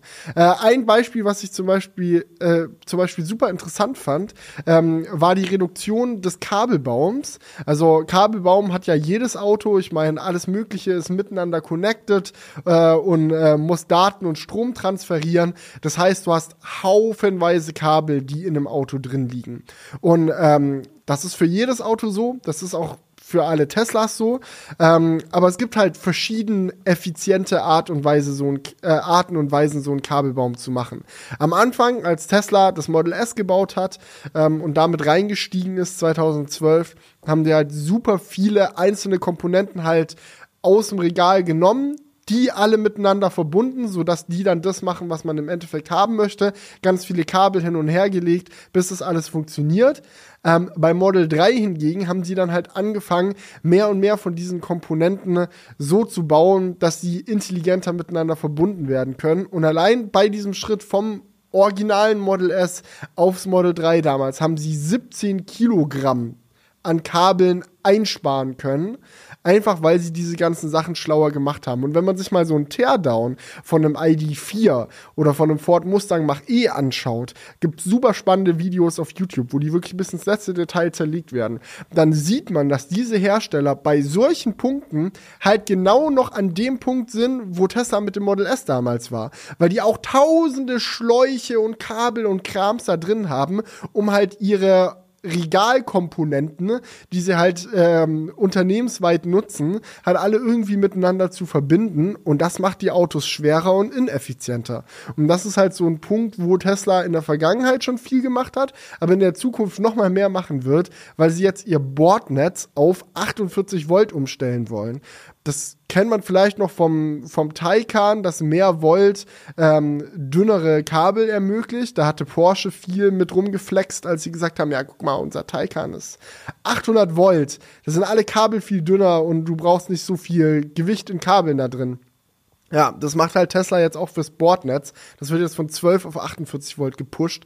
Und das soll für viermal weniger Kupfer für den Kabelbaum sorgen. Also du reduzierst quasi jetzt, sie haben sich jetzt nur aufs Kupfer bezogen, aber es ist ja das, das Hauptmaterial, woraus Kabelbaum besteht, sag ich mal. Du, du reduzierst das Gewicht und die Komplexität von so einem Kabelbaum so auf ein Viertel durch so eine Veränderung. Und das sind halt solche Punkte, fand ich einfach faszinierend. Ja, ja definitiv. Und das sind auch solche Sachen, die sieht man natürlich, wenn das Auto dann dasteht, gar nicht. Die sieht man halt vielleicht in den, im Verbrauch. Das ist das, das Einzige. Ist das siehst du im Verbrauch, das siehst du dann daran, dass deine Reichweite irgendwie besser ist, obwohl nicht so ein großer, schwerer Akku drin sein muss und so weiter und so fort. Also ich glaube, so diese, diese teuren Premium-Elektroautos zu bauen, das haben ja mittlerweile auch ein paar andere Hersteller raus. Also wenn du jetzt so ein EQS nimmst zum Beispiel, das ist ja auch ein tolles Elektroauto. Ähm, aber ich glaube, langfristig wird man sehr viel Geld machen können und auch sehr, sehr viel äh, Einfluss auf unsere Gesellschaft haben können, wenn du ein wirklich gutes, günstiges Elektroauto baust. Und ich glaube, solche Dinge bringen Tesla halt in die Position, um mit einem zukünftigen Model 2 genau sowas zu erreichen. Also das, mhm. das finde ich schon ich so spannend. Mich, eigentlich ist das doch eine Sache, die auch bei den Verbrennern interessant sein sollte. Ne, also ich meine, es ist ja, es ist ja jetzt kein, kein Problem, dass nur das Elektroauto hat, sondern auch bei Verbrennern schauen noch viele Kunden darauf, okay, wie viel Liter Benzin verbraucht das äh, Auto auf 100 Kilometer und äh, wenn man da, da sind auch tausende Kabel im Auto verlegt. Ähm, warum da noch niemand vorher drauf gekommen ist, oder vielleicht ist ja auch schon jemand vorher drauf gekommen, keine Ahnung. Äh, könnt ihr ja gerne mal in die Comments schreiben, falls ihr euch da mehr mit auskennt.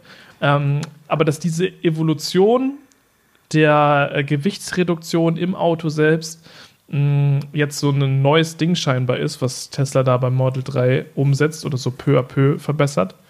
Weil ich kann mir nicht vorstellen, dass es kein anderer Hersteller jetzt bisher nicht auf dem Schirm hatte.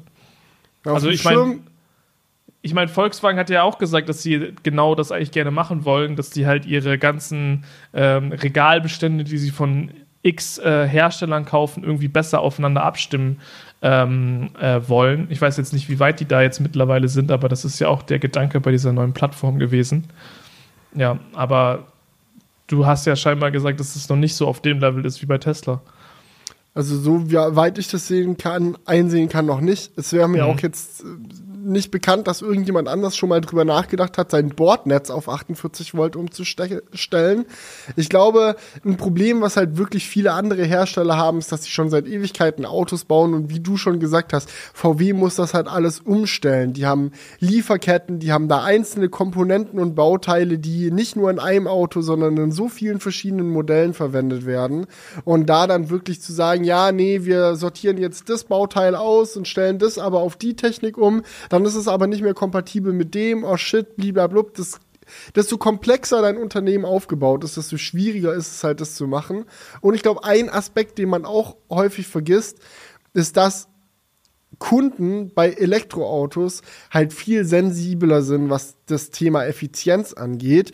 Und das jetzt nicht nur, weil die Leute halt gerne ein effizientes Auto fahren wollen, sondern weil es halt eine direkte Auswirkung auf den Preis und die Reichweite hat. Wenn du einen Golf baust, zum Beispiel. Und du merkst, ah shit, der Kabelbaum in dem Golf ist ja mittlerweile echt schwer geworden, weil wir ja mittlerweile auch Sensoren hier und da und Infotainment und Tachoscreen und den ganzen Bums miteinander verbinden wollen. Ah shit, das ist Gewicht, das kostet uns ja Effizienz ah, egal, wir machen den Tank ein bisschen größer, das passt eh. Dann kommst du trotzdem noch deine 800 Kilometer weit. Mhm. Beim Elektroauto ist es halt nicht so einfach. Wenn dein Auto ineffizienter ist, dann musst du halt einen größeren Akku einbauen, der wieder mehr in der Produktion kostet, der länger braucht, um ihn aufzuladen ist. und so weiter und so fort. Also halt viele Aspekte in einem Elektroauto, die da direkt von betroffen sind, die dich jetzt bei einem Verbrenner jetzt sage ich mal nur im Geldbeutel abfacken. Wenn er halt ein bisschen mehr verbraucht, dann musst du halt mehr für Sprit ausgeben, okay.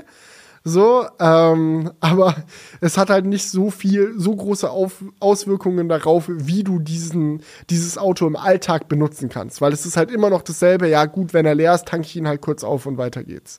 Und das hast du halt bei Elektroautos nicht und deswegen ist da Effizienz auf einmal ein viel wichtigeres Thema. Ja, und ich glaube auch, das ist natürlich immer sehr ähm, abhängig von, von den persönlichen Umständen aber äh, vor allem jetzt, wenn man mal so die letzten zehn Jahre anguckt, ist es ja eigentlich erst so richtig krass geworden, wie die ähm, Benzinpreise hochgegangen sind. Ähm, das ist zumindest meine Wahrnehmung. Ich bin jetzt noch ein relativ junger Mensch. Kann sein, dass man. Es gab ja auch schon mal autofreie Sonntage und sonst was, weil irgendwie äh, Benzinknappheit geherrscht hat. Ähm, mag vielleicht auch schon mal so gewesen sein, aber vielleicht ist es jetzt erst in letzter Zeit ähm, so ein Ding gewesen, was halt auch ähm, Kunden von Verbrennern immer wichtiger war oder wichtiger geworden ist und vorher vielleicht auch noch nicht so wichtig für den Autohersteller war. Dass ja. man da die 100% beste ähm, Effizienz an den Tag legt.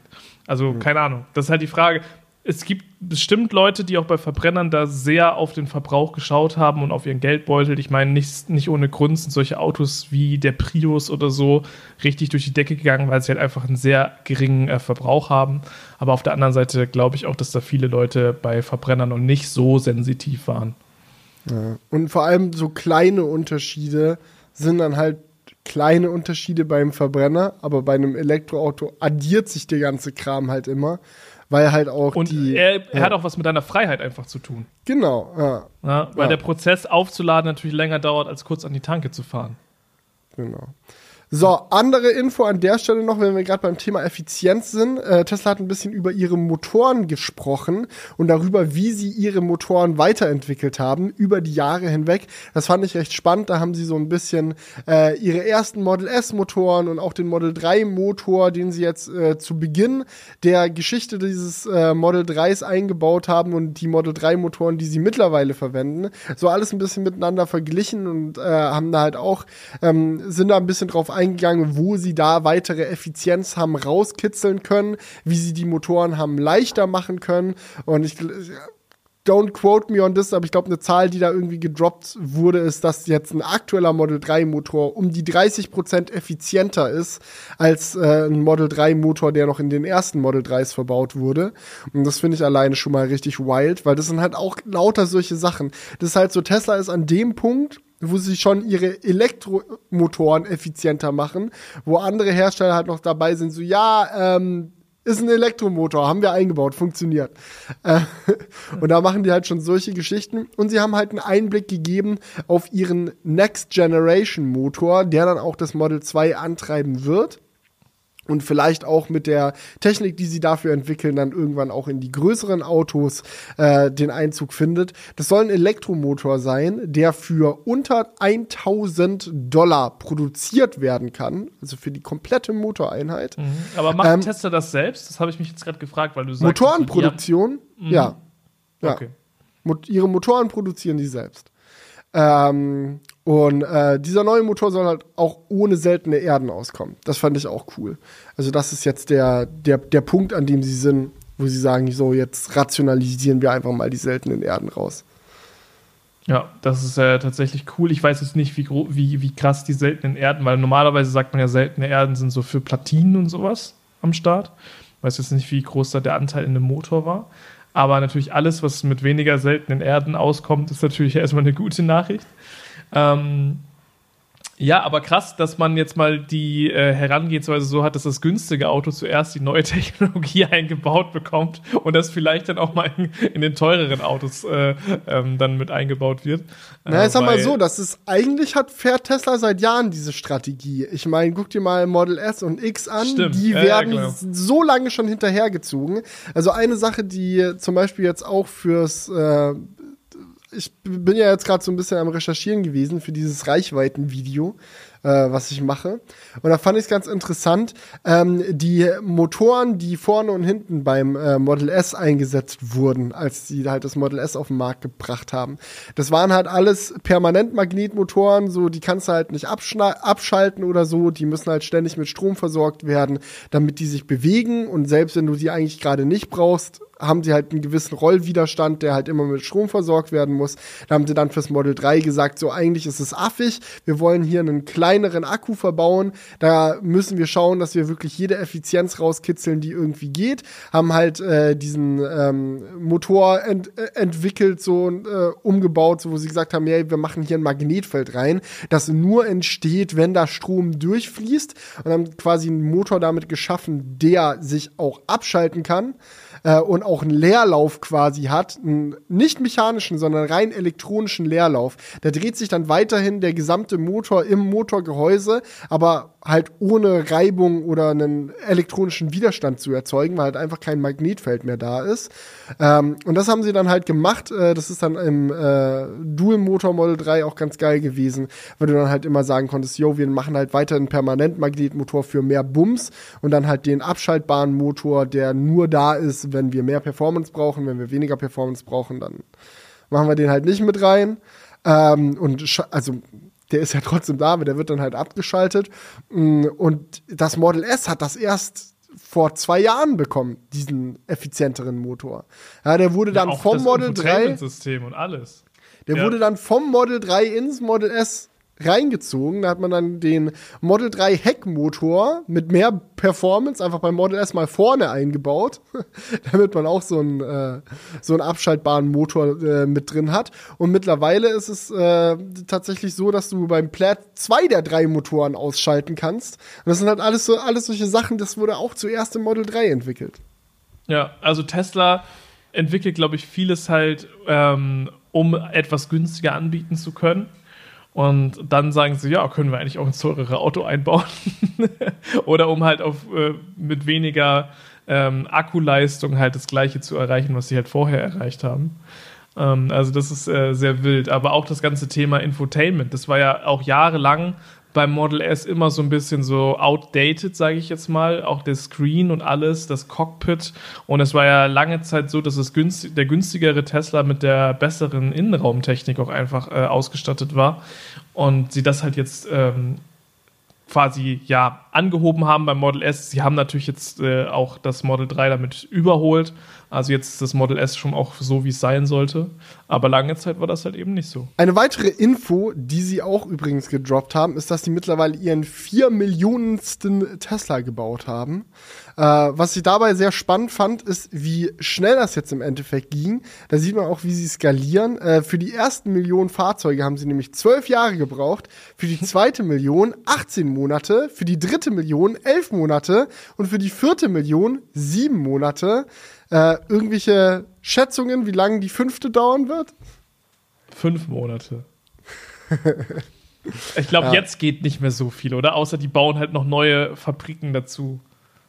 Also sie haben ja mal gesagt, dass sie irgendwann bei 20 Millionen Fahrzeugen im Jahr landen wollen.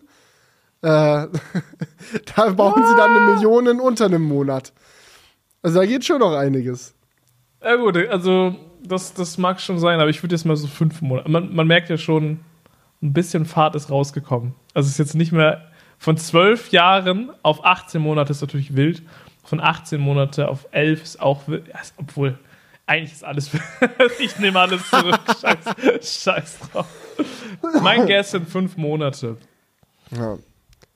Aber gut, hauen wir jetzt mal noch ein paar Ankündigungen raus, die sie rausgehauen haben. Äh, da gab es nämlich am Ende noch ein paar. Ähm, zum Beispiel gibt es jetzt ein neues Feature für Tesla Model S und X mit äh, vorausschauendem Luftfahrwerk. Das bedeutet, wenn andere Teslas äh, irgendwo Schlaglöcher entdecken in Böden, weil sie da durchfahren und das Luftfahrwerk macht halt so und erkennt es, dann wird, wird die Info in die Cloud geladen und wenn der nächste Tesla daran vorbeifährt, dann wird er sein Fahrwerk schon mal im Vorhinein weicher einstellen, damit es dann nicht mehr so doll scheppert, wenn du durch das Schlagloch fährst.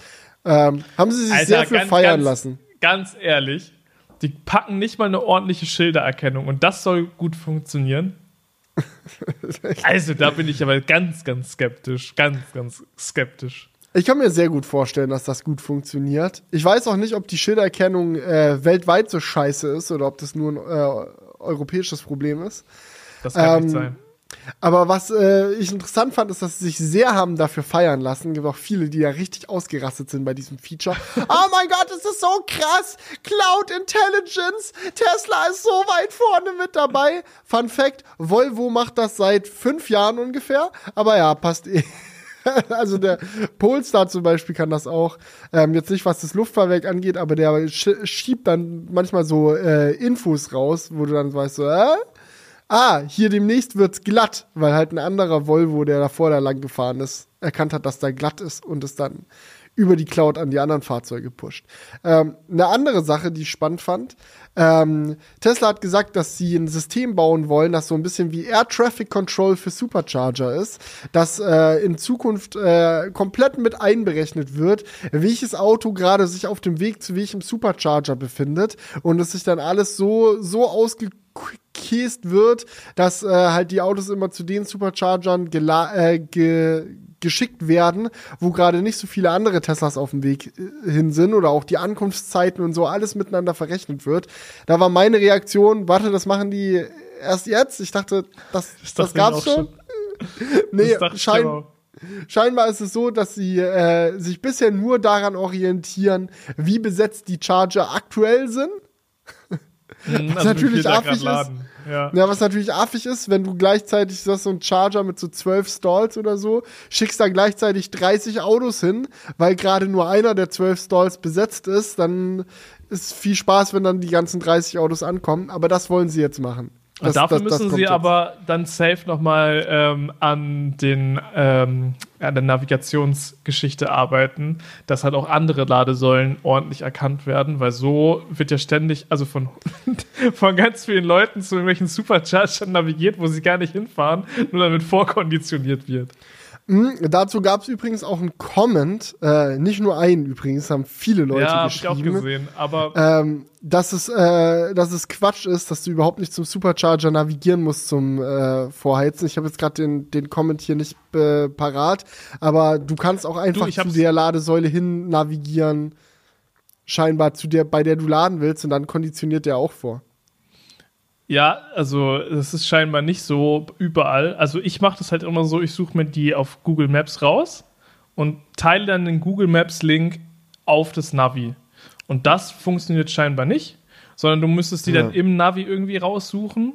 Genau, du musst auf einige haben zu mir ja, genau. Und einige haben zu mir gesagt, dass das halt dann nur gut funktioniert, wenn du in der Nähe davon schon bist.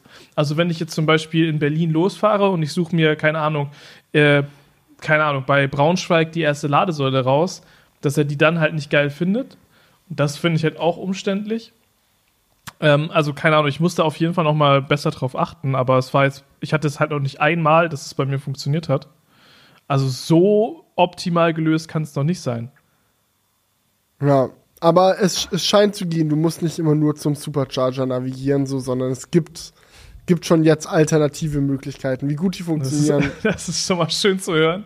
Also werde ich auf jeden Fall beim nächsten Mal nochmal genauer äh, das checken. Aber ich meine, selbst wenn es einen gewissen Prozentteil gibt, die das genauso machen wie ich, ähm, solange kann man das ja vielleicht auch mit einrechnen. Das mhm. so die Abbruchrate liegt, keine Ahnung, bei 20 Prozent der Navigation. und dann kannst du das ja, wenn du clever bist, in dieses Air Traffic Control System für Supercharger mit einberechnen. Was ich interessant dabei finde, ist, dass das natürlich nur funktionieren wird mit Teslas, die zu Supercharger navigieren. Jetzt ist es aber so, dass Tesla ja jetzt auch in Amerika oh ja. ihre Supercharger geöffnet hat. Fun Fact übrigens dazu, äh, in Europa sind mittlerweile, das haben sie auch beim Investor Day gedroppt, die Info, 50% aller Supercharger geöffnet. Das trifft jetzt nicht auf Deutschland zu, meiner Erfahrung nach. Also in Deutschland sind, glaube ich, weit über 50% noch geschlossen. Aber wenn man Gesamteuropa betrachtet, äh, haben die die Hälfte aller Charger schon offen. Was echt viel ist. Also das sind sau viele Supercharger. Und die letzten 50 Prozent sind das dann die, die besonders frequentiert sind?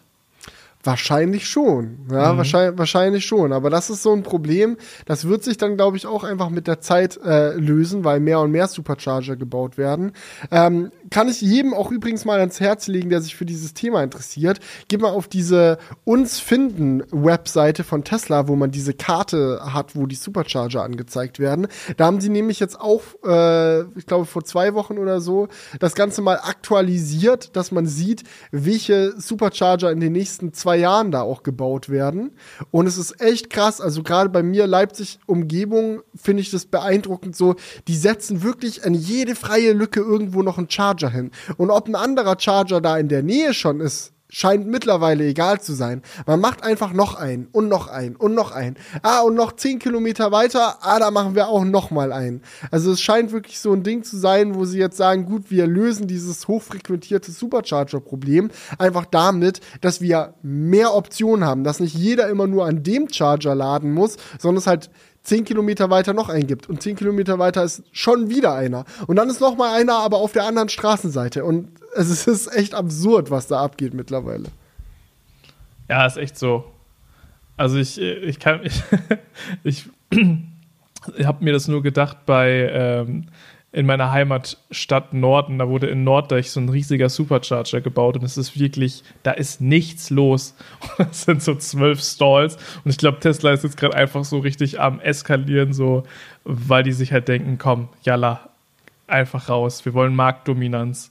Ja, und, und sie ähm, können das auch machen, weil sie durch diese Supercharger, die sie komplett vorgefertigt bauen, die haben sie dann auch noch mal gezeigt auf diesem Investor Day. Das sind ja immer diese Vierer Charger, wo vier Stalls plus der Trafo und die ganze Elektronik, was du dafür brauchst, alles auf so einem Betonteil vorgefertigt drauf ist und es quasi nur noch eingesteckt werden muss vor Ort, wo das dann äh, installiert wird. Dass sie mit dieser Art und Weise Supercharger zu bauen, äh, auch 50% geringere Kosten haben im Vergleich zum Industriedurchschnitt was es kostet, Schnellladestationen zu errichten. Und es ist halt schon krass, weil der auf der einen Seite der der Tarif, den dir dann halt ein Schnelllader für den Strom anbieten kann, setzt sich halt zur einen Hälfte natürlich aus dem tatsächlichen Strompreis zusammen, den auch der Anbieter bezahlen muss, um den Strom zu bekommen, um ihn dann an dich weiter zu verkaufen. Aber ein anderer Teil der Kosten ist natürlich auch, ey, was hat es den Anbieter gekostet, die Schnellladestation zu errichten? Und wenn sie halt so viel günstiger Charger bauen können, bedeutet das, dass sie entweder halt die Strompreise senken können, da sind sie jetzt aktuell so ah, so Semi. Mittel dabei, sag ich mal. Also sie hat, sind ja jetzt mittlerweile im Preis wieder gefallen. Ich glaube, jetzt aktuell sind wir bei 45 Cent, hm, was die Kilowattstunde beim Supercharger kostet. Äh, was so mittelgut ist, würde ich jetzt mal sagen. Also ist jetzt nicht ultra teuer, aber ist jetzt auch nicht ultra günstig. Ähm, aber auf der anderen Seite natürlich auch Profit. Ne? Sie können damit Geld verdienen und das erlaubt es ihnen halt auch so asozial aggressiv dieses Netz auszubauen, weil sie halt wissen, ey, wir sind da profitabel. Wir zahlen nicht drauf, wenn wir solche Charger bauen. Wir kriegen das Geld wieder rein. Da müssen nur, nur ein paar Leute laden und dann haben wir es wieder. Ja, aber ich habe das jetzt gerade mal auch nebenbei aufgemacht hier mit, äh, mit deiner Aussage, dass so viele Supercharger gebaut werden Also sieht bei mir in der Gegend so gar nicht danach aus. Zum Beispiel, äh, ich bin ja hier in der Gegend um Münster, da sind noch super wenig Supercharger. Auch Richtung, ähm, also A1 Richtung äh, Bremen, da sollte auch die ganze Zeit einer in, am Kreuz Lotte gebaut werden. Den findet man jetzt gar nicht mehr, also den haben sie anscheinend wieder gecancelt. Ähm, also als ich mir mein Model 3 2021 gekauft habe, habe ich da schon gedacht, so ja, das ist, glaube ich, da ganz geil auf der, auf, der, auf, auf der Strecke, wenn da einer gebaut wird. Wurde bis heute nicht gebaut, obwohl er die ganze Zeit angezeigt wurde. Also weiß ich jetzt nicht, ob das jetzt so heftig gerade im Ausbau ist. Aber wenn ich jetzt bei dir in Leipzig gucke, da sind schon zwei Stück in der Planung, das ist richtig. Aber jetzt ja, und so zwei gibt es ja auch schon. Also ja, haben wir nächstes Jahr haben wir vier Stück für eine Stadt. Sehr interessant fand ich auch, wenn du mal guckst, zwischen München und Nürnberg zum Beispiel die Strecke.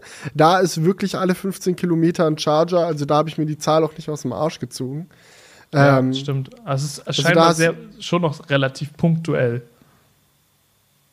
Ja. Also das ist jetzt nicht so, dass sie in ganz Deutschland einfach überall Supercharger aus dem Nichts da jetzt planen. Aber so in diesen Ballungsgebieten, da ist es, glaube ich, schon heftiger. Also auch gerade jetzt so im Ruhrgebiet sehe ich auch einige, die geplant sind. Ja, aber hier Niedersachsen und Münsterland, das ist, glaube ich, da eher strukturschwach, was Supercharger angeht. Ja. Ähm, vielleicht bauen sie ja dann irgendwann einen V4 Supercharger hin. Der wurde auch vor angekündigt äh, auf dem Investor Day.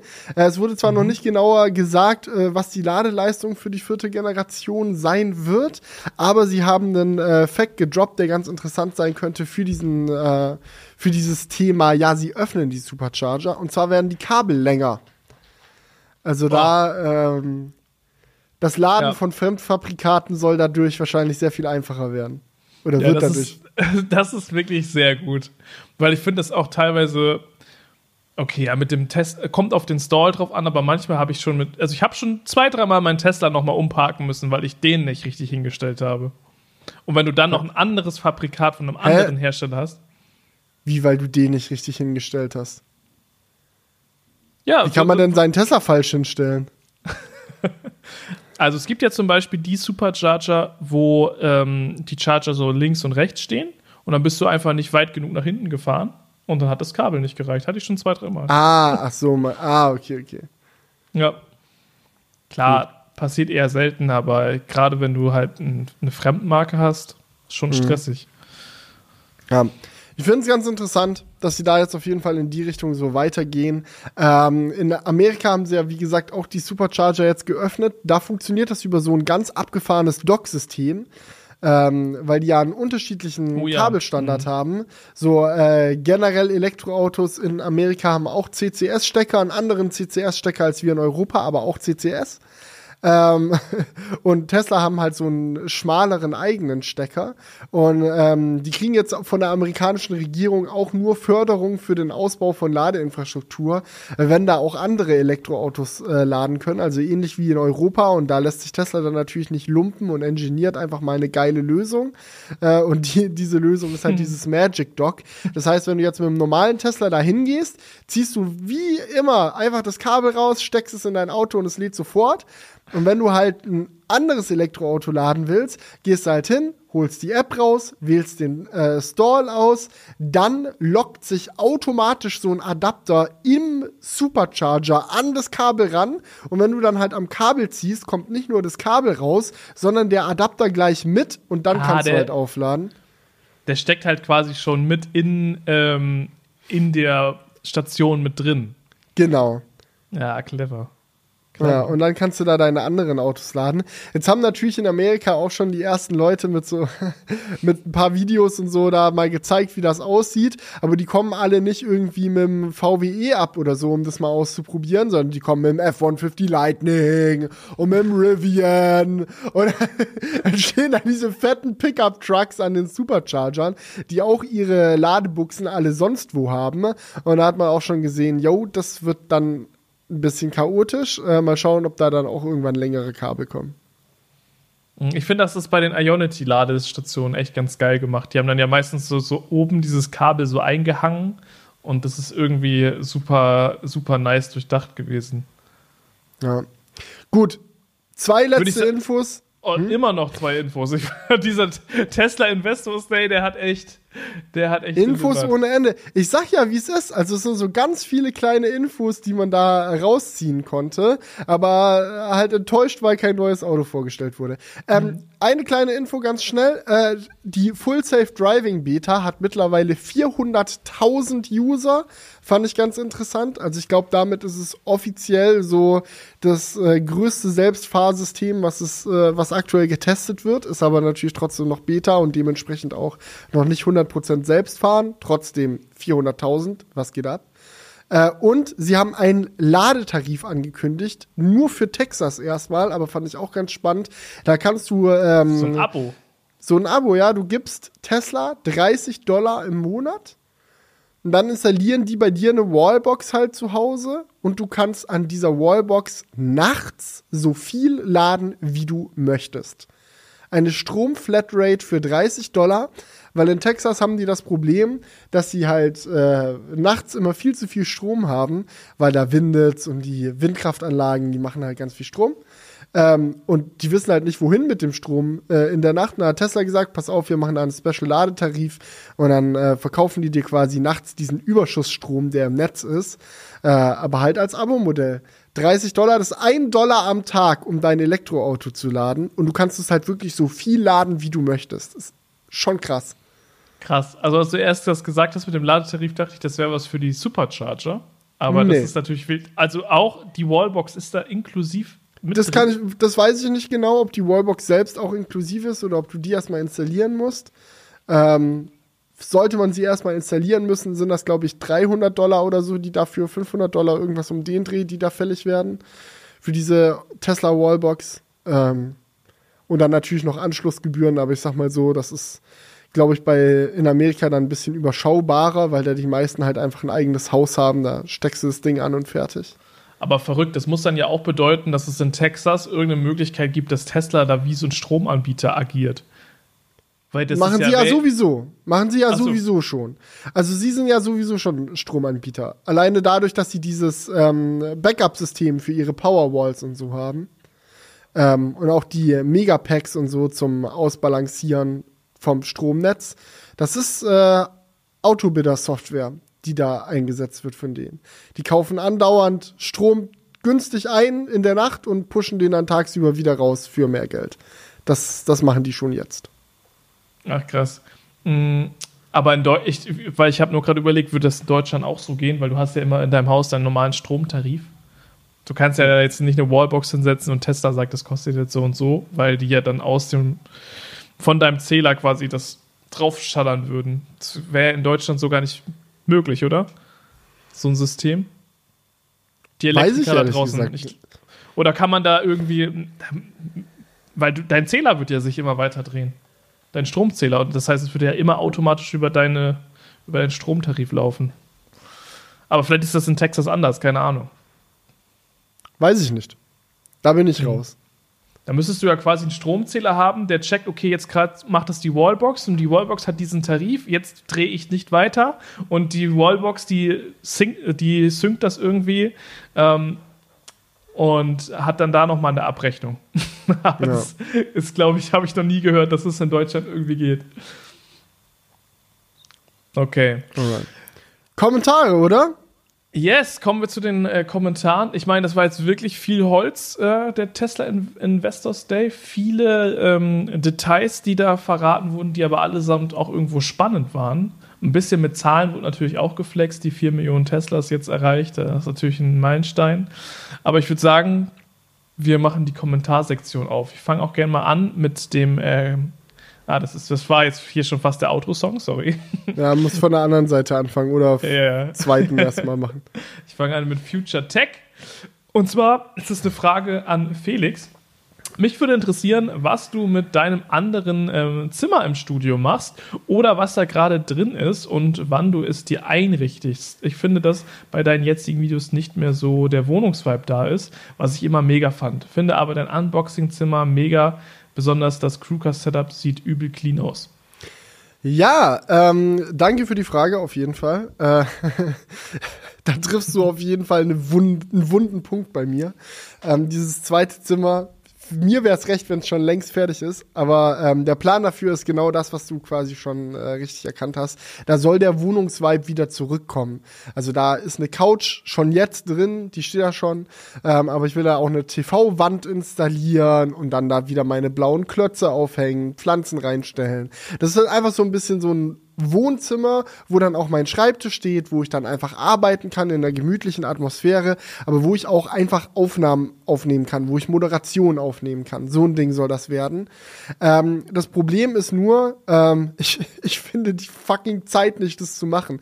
Also mein, mein großes Problem ist halt irgendwie, das, das merke ich in letzter Zeit immer häufiger ich kann halt nicht 500 Sachen gleichzeitig machen. Und das wird, wird dann in dem Fall ein bisschen stressig, weil wenn ich jetzt sagen würde, yo, ich will dieses Zimmer machen, dann mache ich halt dieses Zimmer und das dauert dann, sagen wir mal, eine Woche oder so. Komplett, wo ich von morgens bis abends an diesem Zimmer arbeite, bis es so ist, wie ich es haben will. Bis alles an der Stelle hängt, wo es hängen soll, bis alles eingerichtet ist, bis die Smart Home Technik funktioniert, bis es Audio-Proofing gemacht ist und so weiter und so fort. Das hat Zeit, die da reingeht. Aber wenn ich jetzt eine Woche in das Zimmer stecke, dann passiert halt eine Woche lang nichts an einem Video, es passiert eine Woche lang nichts an Podcasts, an Organisation, an diesen und jenen. So, und das ist halt, das ist halt dann immer so das Ding, wo ich mir denke, so, ah, ich könnte jetzt das Zimmer machen, aber ich habe auch noch eine 10 Kilometer lange To-Do-Liste und ich will auch das nächste Video ready machen ah, okay, ich mache jetzt erstmal das nächste Video ready, weil sonst kommt ja jetzt irgendwie zwei Wochen lang kein Video mehr. Das muss ich jetzt erstmal machen. Das mit dem Zimmer mache ich dann später. Und so schiebe ich das schon seit drei, vier Monaten immer wieder vor mir her, dieses Zimmer zu machen, weil ich mir immer denke, ah, ich mache erstmal das nächste Video. Und das ist halt ja. so ein bisschen bei mir das Problem. Ich denke, allerspätestens im Frühling, wenn es dann hier im Unboxing-Zimmer richtig heiß wird, weil hier dann immer konstant die Sonne reinklatscht, werde ich es dann spätestens machen müssen, um beim Arbeiten nicht zu zerschmelzen. Ähm, aber bis dahin habe ich noch ein bisschen Puffer, es vor mir herzuschieben. Ja, und du hast jetzt ja auch gerade die Situation, dass ein Zimmer schon ready ist, mit dem du auch gut arbeiten kannst. Genau. Ja. Also das, deswegen ist jetzt ja nicht der Druck wie am Anfang da, dass es unbedingt direkt fertig sein muss, sondern du kannst ja in diesen riesigen YouTube-Space, den du da hast, reinwachsen. Das war bei uns in der Halle auch so, dass wir nicht direkt die komplette Halle fertig hatten, sondern das hat sich so einfach mit der Zeit entwickelt. Dann kam da mal was rein.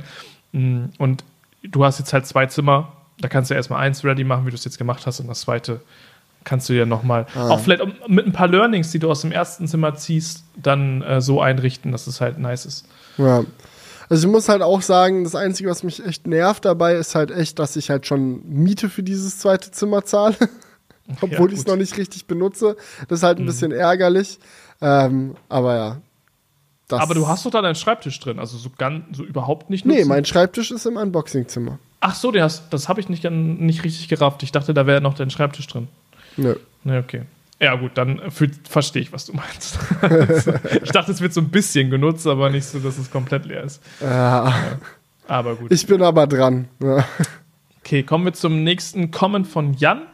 Ähm, er fragt dich ebenfalls, wie trinkst du deinen Kaffee am liebsten? Mit Milch oder ohne? Und wenn ja, welche Milch? Liebe Grüße aus der Südpfalz, Jan. Und wir sollen auch noch eben den äh, Tommy grüßen. Liebe Grüße an Tommy. Also, äh, Hafermilch aufgeschäumt. Ähm, Oatly Barista Edition. Mhm. Kein Placement bin, an der Stelle, aber das ist die bin, beste. ich bin da immer bei Sojamilch, muss ich sagen.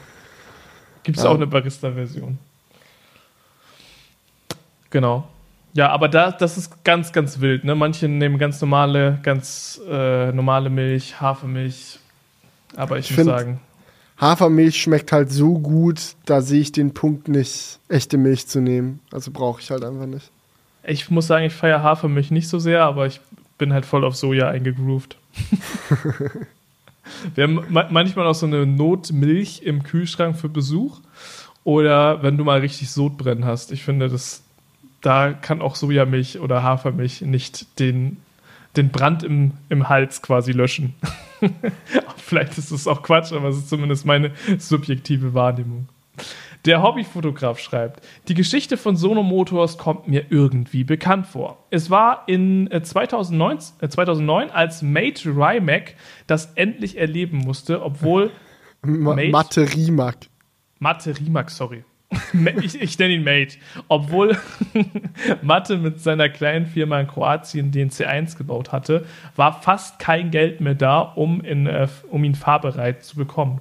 Auch der Strom, der für die Produktion so wichtig wäre, wurde ihnen damals abgestellt und trotzdem versuchte Mathe alles, um sein Fahrzeug nach Genf an den Autosalon zu bringen. Hätte Mathe das nicht mit aller Konsequenz versucht, so gäbe es die Firma Rimac heute nicht mehr. Ähm, denn dort kam es zu einem Gespräch, dass die Zukunft für die Firma äh, Rimac begründet wurde. Die ganze Geschichte von äh, Mathe Rimac, es wird nicht meine Aussprache mehr sein, kann man bei Wikipedia nachlesen. Eine spannende Geschichte, die sich liest wie ein Krimi aus Hollywood. Also wenn ich von den Star Wars Fans auf den Kopf bekomme, bekommst du sicherlich von den Rimatz Fans auf den, auf den Kopf. So spricht man es, glaube ich, eigentlich aus. Rimatz. Aber Mate Rymac, Mate Rymac würde auch gut klingen. Ja, die Mate. Die, Mate. Rimatz Mate. ich bin mal gespannt. Ich hoffe, die verfilmen das irgendwann. Ich finde diesen Typ allgemein so krass ähm, ja, wirklich aus dem Nichts dieses, dieses Startup erschaffen hat und es geschafft hat, halt auch Technologie zu entwickeln, die so wichtig irgendwie für die Automobilindustrie ist, dass, ihr, dass er da jetzt äh, zu so einem großen Tier geworden ist und äh, sich im Endeffekt auch Bugatti kaufen konnte. Also nicht einen Bugatti, sondern komplett Bugatti. Ähm, ja, einfach wild. Ich glaube, der große Unterschied zu Sono Motors ist halt, dass die ihr Auto so in eine Richtung entwickelt haben, wo es halt sehr nischig ist und auch irgendwie einen Punkt, wo andere Autohersteller noch gar nicht dran sind. Das hatten wir auch gerade beim Investor Day. So die meisten sind jetzt gerade noch dabei, halt die teuren Luxusautos auf Elektro umzubauen und die äh, Kleinwagen, die dann in elektrisch gut funktionieren. So, das ist dann eher die sekundäre Priorität, sage ich mal. Ähm, und Rimac hat halt geschafft, Lösungen zu entwickeln, die dann selbst für Firmen wie Porsche unerlässlich waren für die Entwicklung vom Taycan, wo die wirklich überall gesucht haben nach äh, Möglichkeiten, ey shit, wie kriegen wir unser Zweiganggetriebe gebaut und dann äh, Rimac da war und gesagt hat, kein Problem. Hochperformance-Komponenten haben wir am Start. Können wir alles machen. ähm, und ja, ich glaube, das, das, war dann da der Unterschied. Ist halt auch genau der gegensätzliche Ansatz. Ne? Es ist, glaube ich, echt schwierig als Startup äh, ein günstiges Produkt direkt rauszufeuern. Und es ist, glaube ich, einfacher in Kleinserienproduktion als Startup halt zu sagen, wir machen jetzt hier ein Luxusprodukt. Auch ja. wenn natürlich die Entwicklung von so einem Luxusauto sehr, sehr kompliziert ist. Aber ich glaube, und das, daran ist ja Sono Motors auch äh, gescheitert, dass halt das extrem kapitalintensiv einfach ist, dann da zu sagen, wir bauen jetzt einfach mal, keine Ahnung, 50.000 von denen. Ähm, bis du dann da das ganze Material eingekauft hast, die Fabrik hast und die Mitarbeiter hast, die das alles machen, das ist natürlich echt heftig. Ja, du musst halt wirklich diese Massenproduktion halt meistern. Das ist ja genau das, was jetzt im ja. Investor Day auch wieder das Thema war. Es ist halt verhältnismäßig leicht zu sagen, yo, wir haben halt dann ein, eine, eine Halle, sage ich mal, wo wir dann diese einzelnen Fahrzeuge zusammenschrauben. Aber wenn du halt ein günstiges Produkt machen willst, geht es nur über Masse. Und da muss dann auch der ganze Prozess so effizient wie möglich ablaufen, dass du da halt wirklich die Kosten sparen kannst.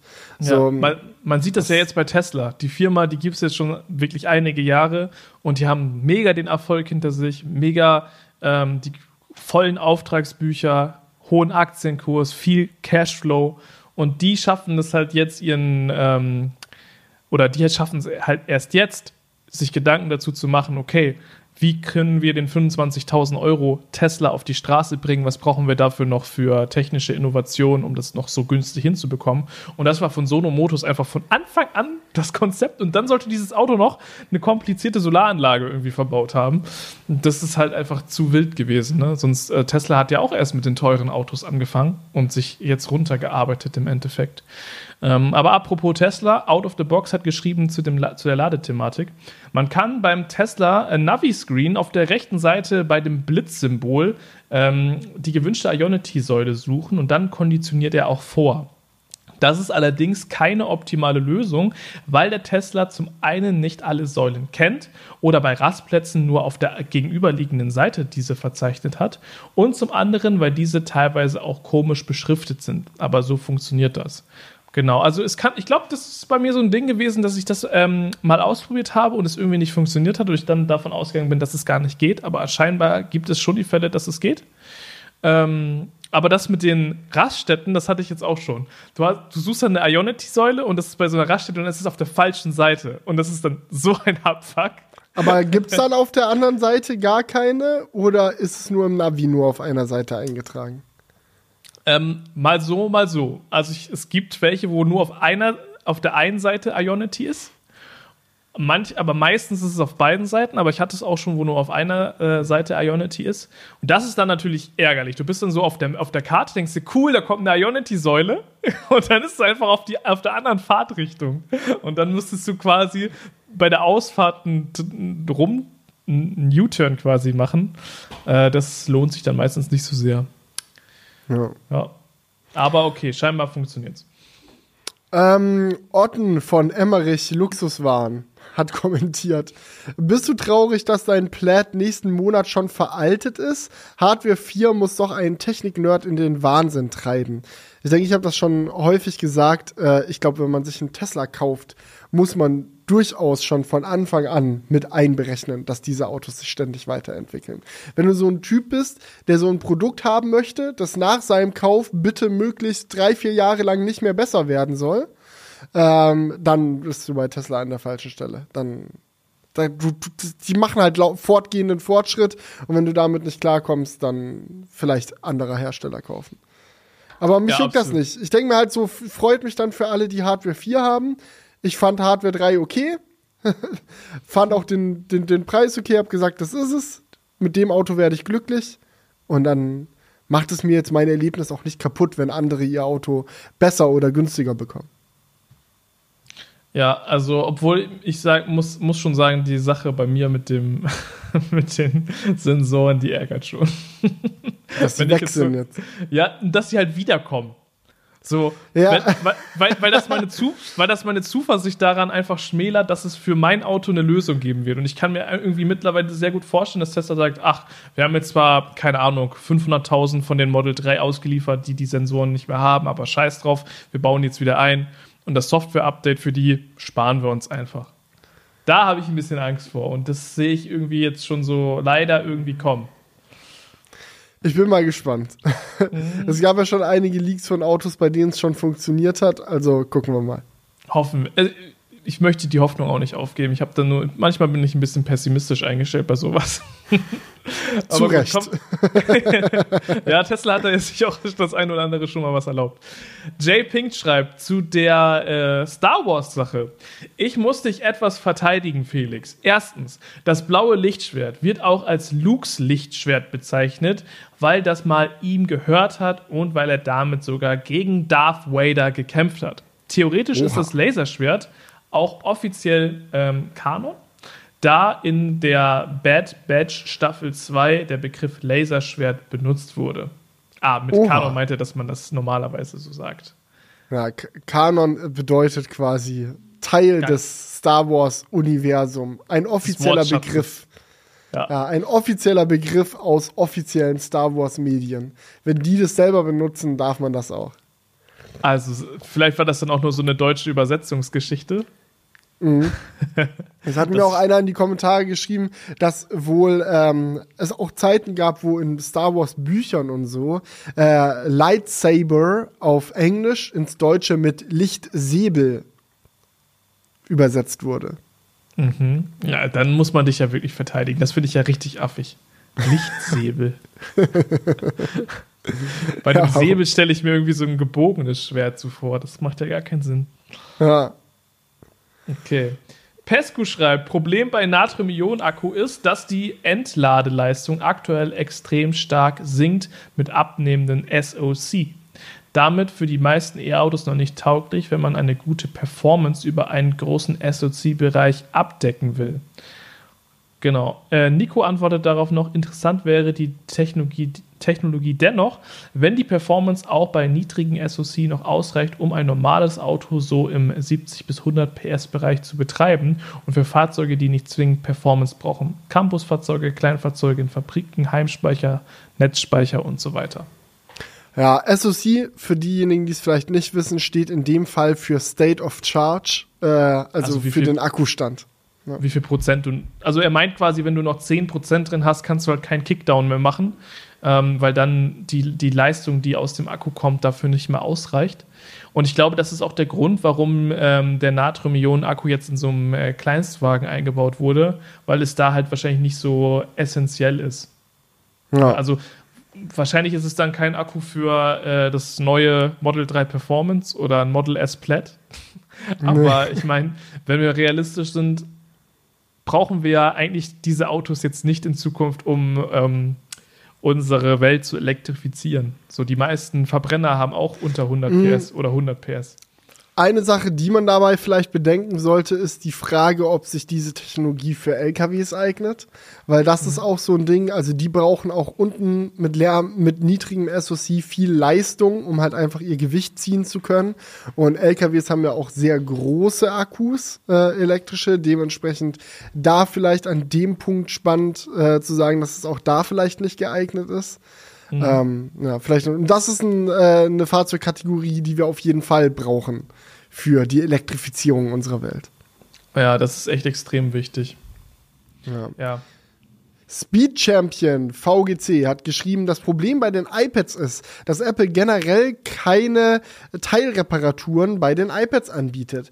Selbst wenn man für 115 Euro den Akku tauschen lässt, bekommt man ein komplett neues Gerät. Das bedeutet, dass man einen Displayschaden oder das bedeutet, wenn man einen Displayschaden oder Gehäuseschaden hat, gibt es nur den kostspieligen Komplettaustausch. So kostet beim aktuellen 12,9 Zoll iPad Pro der Display Tausch 999 Euro. Deswegen wird das iPad als Negativbeispiel genannt. Oha. Nico hat dazu noch geschrieben, und man kennt, kann den Akku nur tauschen lassen, wenn er defekt oder unter 80% ist. Als Kunde sieht man in den Einstellungen bei iPadOS die Akkugesundheit nicht mal. Man kann sie nur in externen Tools am Mac auslesen. Demnach hat man gar keine Möglichkeit, selbst zu überprüfen, ne, ob man es überhaupt machen kann, wie es aktuell um den Akku steht und wenn man ihn trotzdem tauschen lassen will, wird es einem einfach verwehrt. Demnach hat man null Rechte und für die Umwelt tut man dann auch nichts Gutes, wenn man eh ein, weil man eh ein neues iPad bekommt. Was macht Apple eigentlich, wenn sie mir gar kein 2018 iPad Pro mehr geben können, weil sie keins mehr haben etc. Äh, zum letzten Punkt ganz schnell. Ich glaube, dann geben sie einem einfach ein neueres Gerät. Ähm, aber abgesehen davon ist ja grauenvoll, Alter. Also das wusste ich wirklich nicht, ähm, dass es bei iPad so ist. Und ich finde das komplett scheiße. Also was, was, what's going on? Ja, das ist echt verrückt. Also, dass sie das, dass sie, was machen die da mit den alten Geräten? Also, wenn du jetzt sagst, ich will mein Display tauschen lassen und du gibst es da ab. Recyceln probably. Also das ist wahrscheinlich so ein ähnlicher Prozess wie bei den iPhones, wo die dann in ihre Einzelteile zerlegt und recycelt werden. Weil da ist ja auch so, wenn du ein iPhone komplett Tausch im Apple Store machst, kommt die, das alte iPhone in diesen Roboter und wird zerschraubt. Ich hoffe einfach mal, dass das bei iPads ähnlich ist. Wissen tue ich es jetzt aber nicht. Vielleicht wird es auch einfach in Restmüll geworfen. Alter, ja, das, aber das glaube ich jetzt zwar nicht, aber das ist ja eigentlich schon von Apple selbst äh, ein Eingeständnis, dass sie halt ihr Gerät so designt haben, dass sich das Reparieren einfach nicht lohnt, selbst für sie nicht. Ja, ist schon sehr, hm, sehr mittel. Also da muss man auf jeden Fall Apple Care am Start haben. Ja. Wir haben übrigens Aber noch einen Kommentar bekommen von jemandem, der uns äh, gefragt hat nach Tipps für seinen Amerika-Roadtrip. Er möchte sich gerne ein Elektroauto mieten, und um durch Florida zu reisen und weiß nicht so genau, was er nehmen soll. Er hat da einen Mietwagenanbieter, der ihm ein Model 3 Standard Range, ein Model 3 Long Range und ein Model Y anbietet. Die kosten alle ähnlich viel. Ähm, und er wollte einfach mal wissen, was wäre unsere Empfehlung. Saison. Äh, es gäbe scheinbar auch die Option für 30 bis 40 Dollar weniger einen Kia Niro EV zu mieten. Ähm, ja, was, was wäre unsere Empfehlung? Seine Reise ist ungefähr 3500 Kilometer lang. Also ich glaube, ich würde dann da das Model Y nehmen, weil du ja wahrscheinlich einige Koffer am Start haben wirst. Und ähm, bei dem Model 3 hast du Also da musst du halt ein bisschen drauf aufpassen, weil der Kofferraum ist relativ schlauchförmig. Und da kriegst, kriegt man, also wenn, wenn dein Koffer eine ungeile Größe hat, kann es sein, dass du so einen Koffer reintust und der schon relativ viel von diesem Kofferraum ähm, einnimmt. Also da würde ich dann auch eher mit, mit Taschen und so arbeiten. Und beim Model Y ist das einfach ein bisschen entspannter. Also ich weiß jetzt nicht, wie die Gegebenheiten sind, aber wenn du das mit zwei, drei Leuten machst, dann kommen ja auch schnell mal drei Koffer da äh, zustande. Ja. Und da würde ich dann eher auf das Model Y gehen. Wenn du jetzt das alleine machst, würde ich sagen, okay, kannst du dir auch easy das Model 3 nehmen, auch vielleicht zu zweit. Das kommt dann echt auf die Koffersituation an, aber das kannst du ja mal checken. Ja, ähm, ich würde auch sagen, äh, im Endeffekt, äh, Model Y ist die beste Wahl.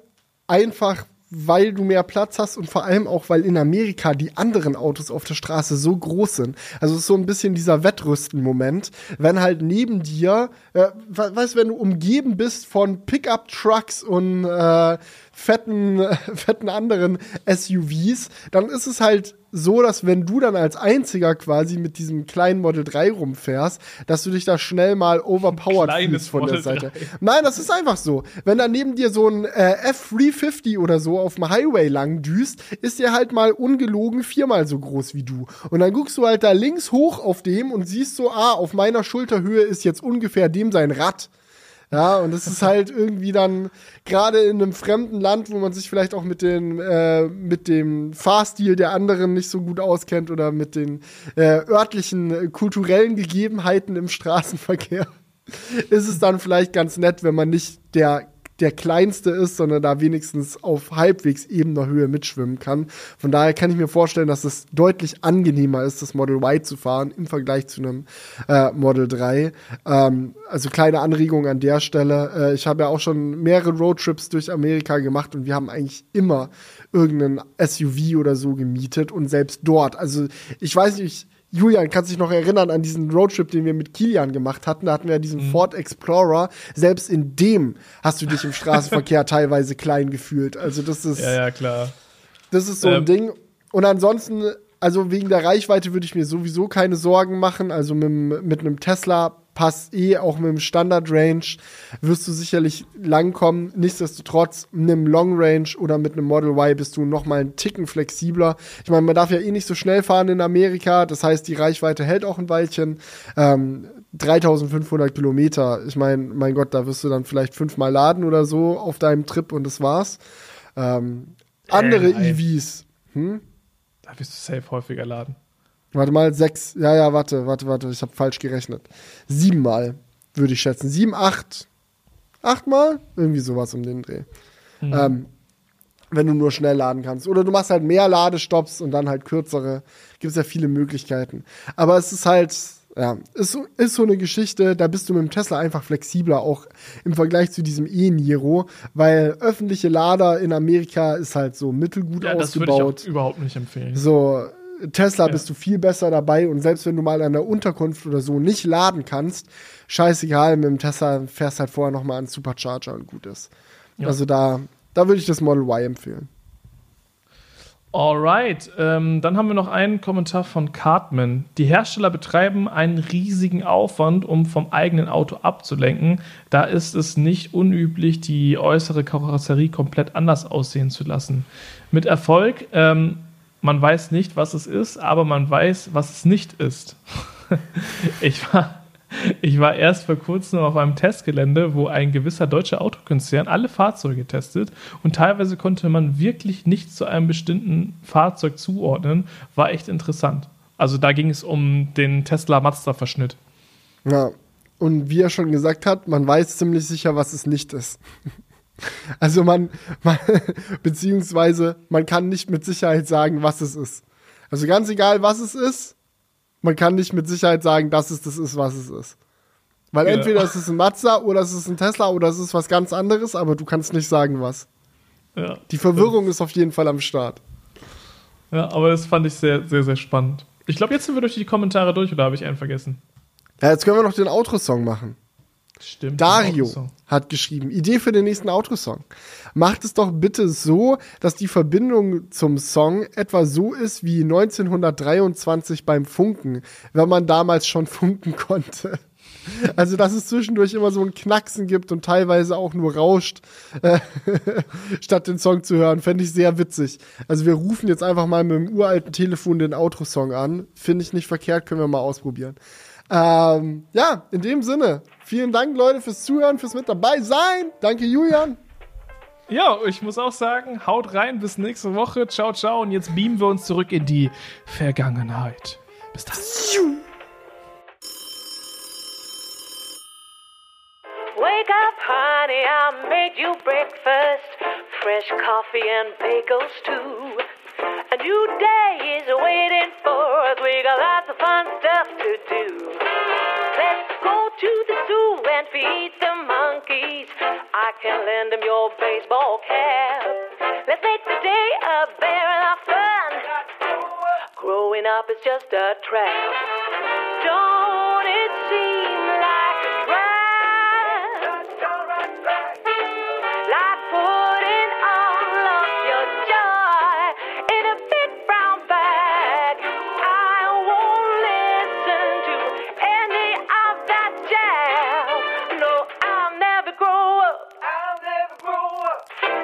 Growing up is just a big fat trap.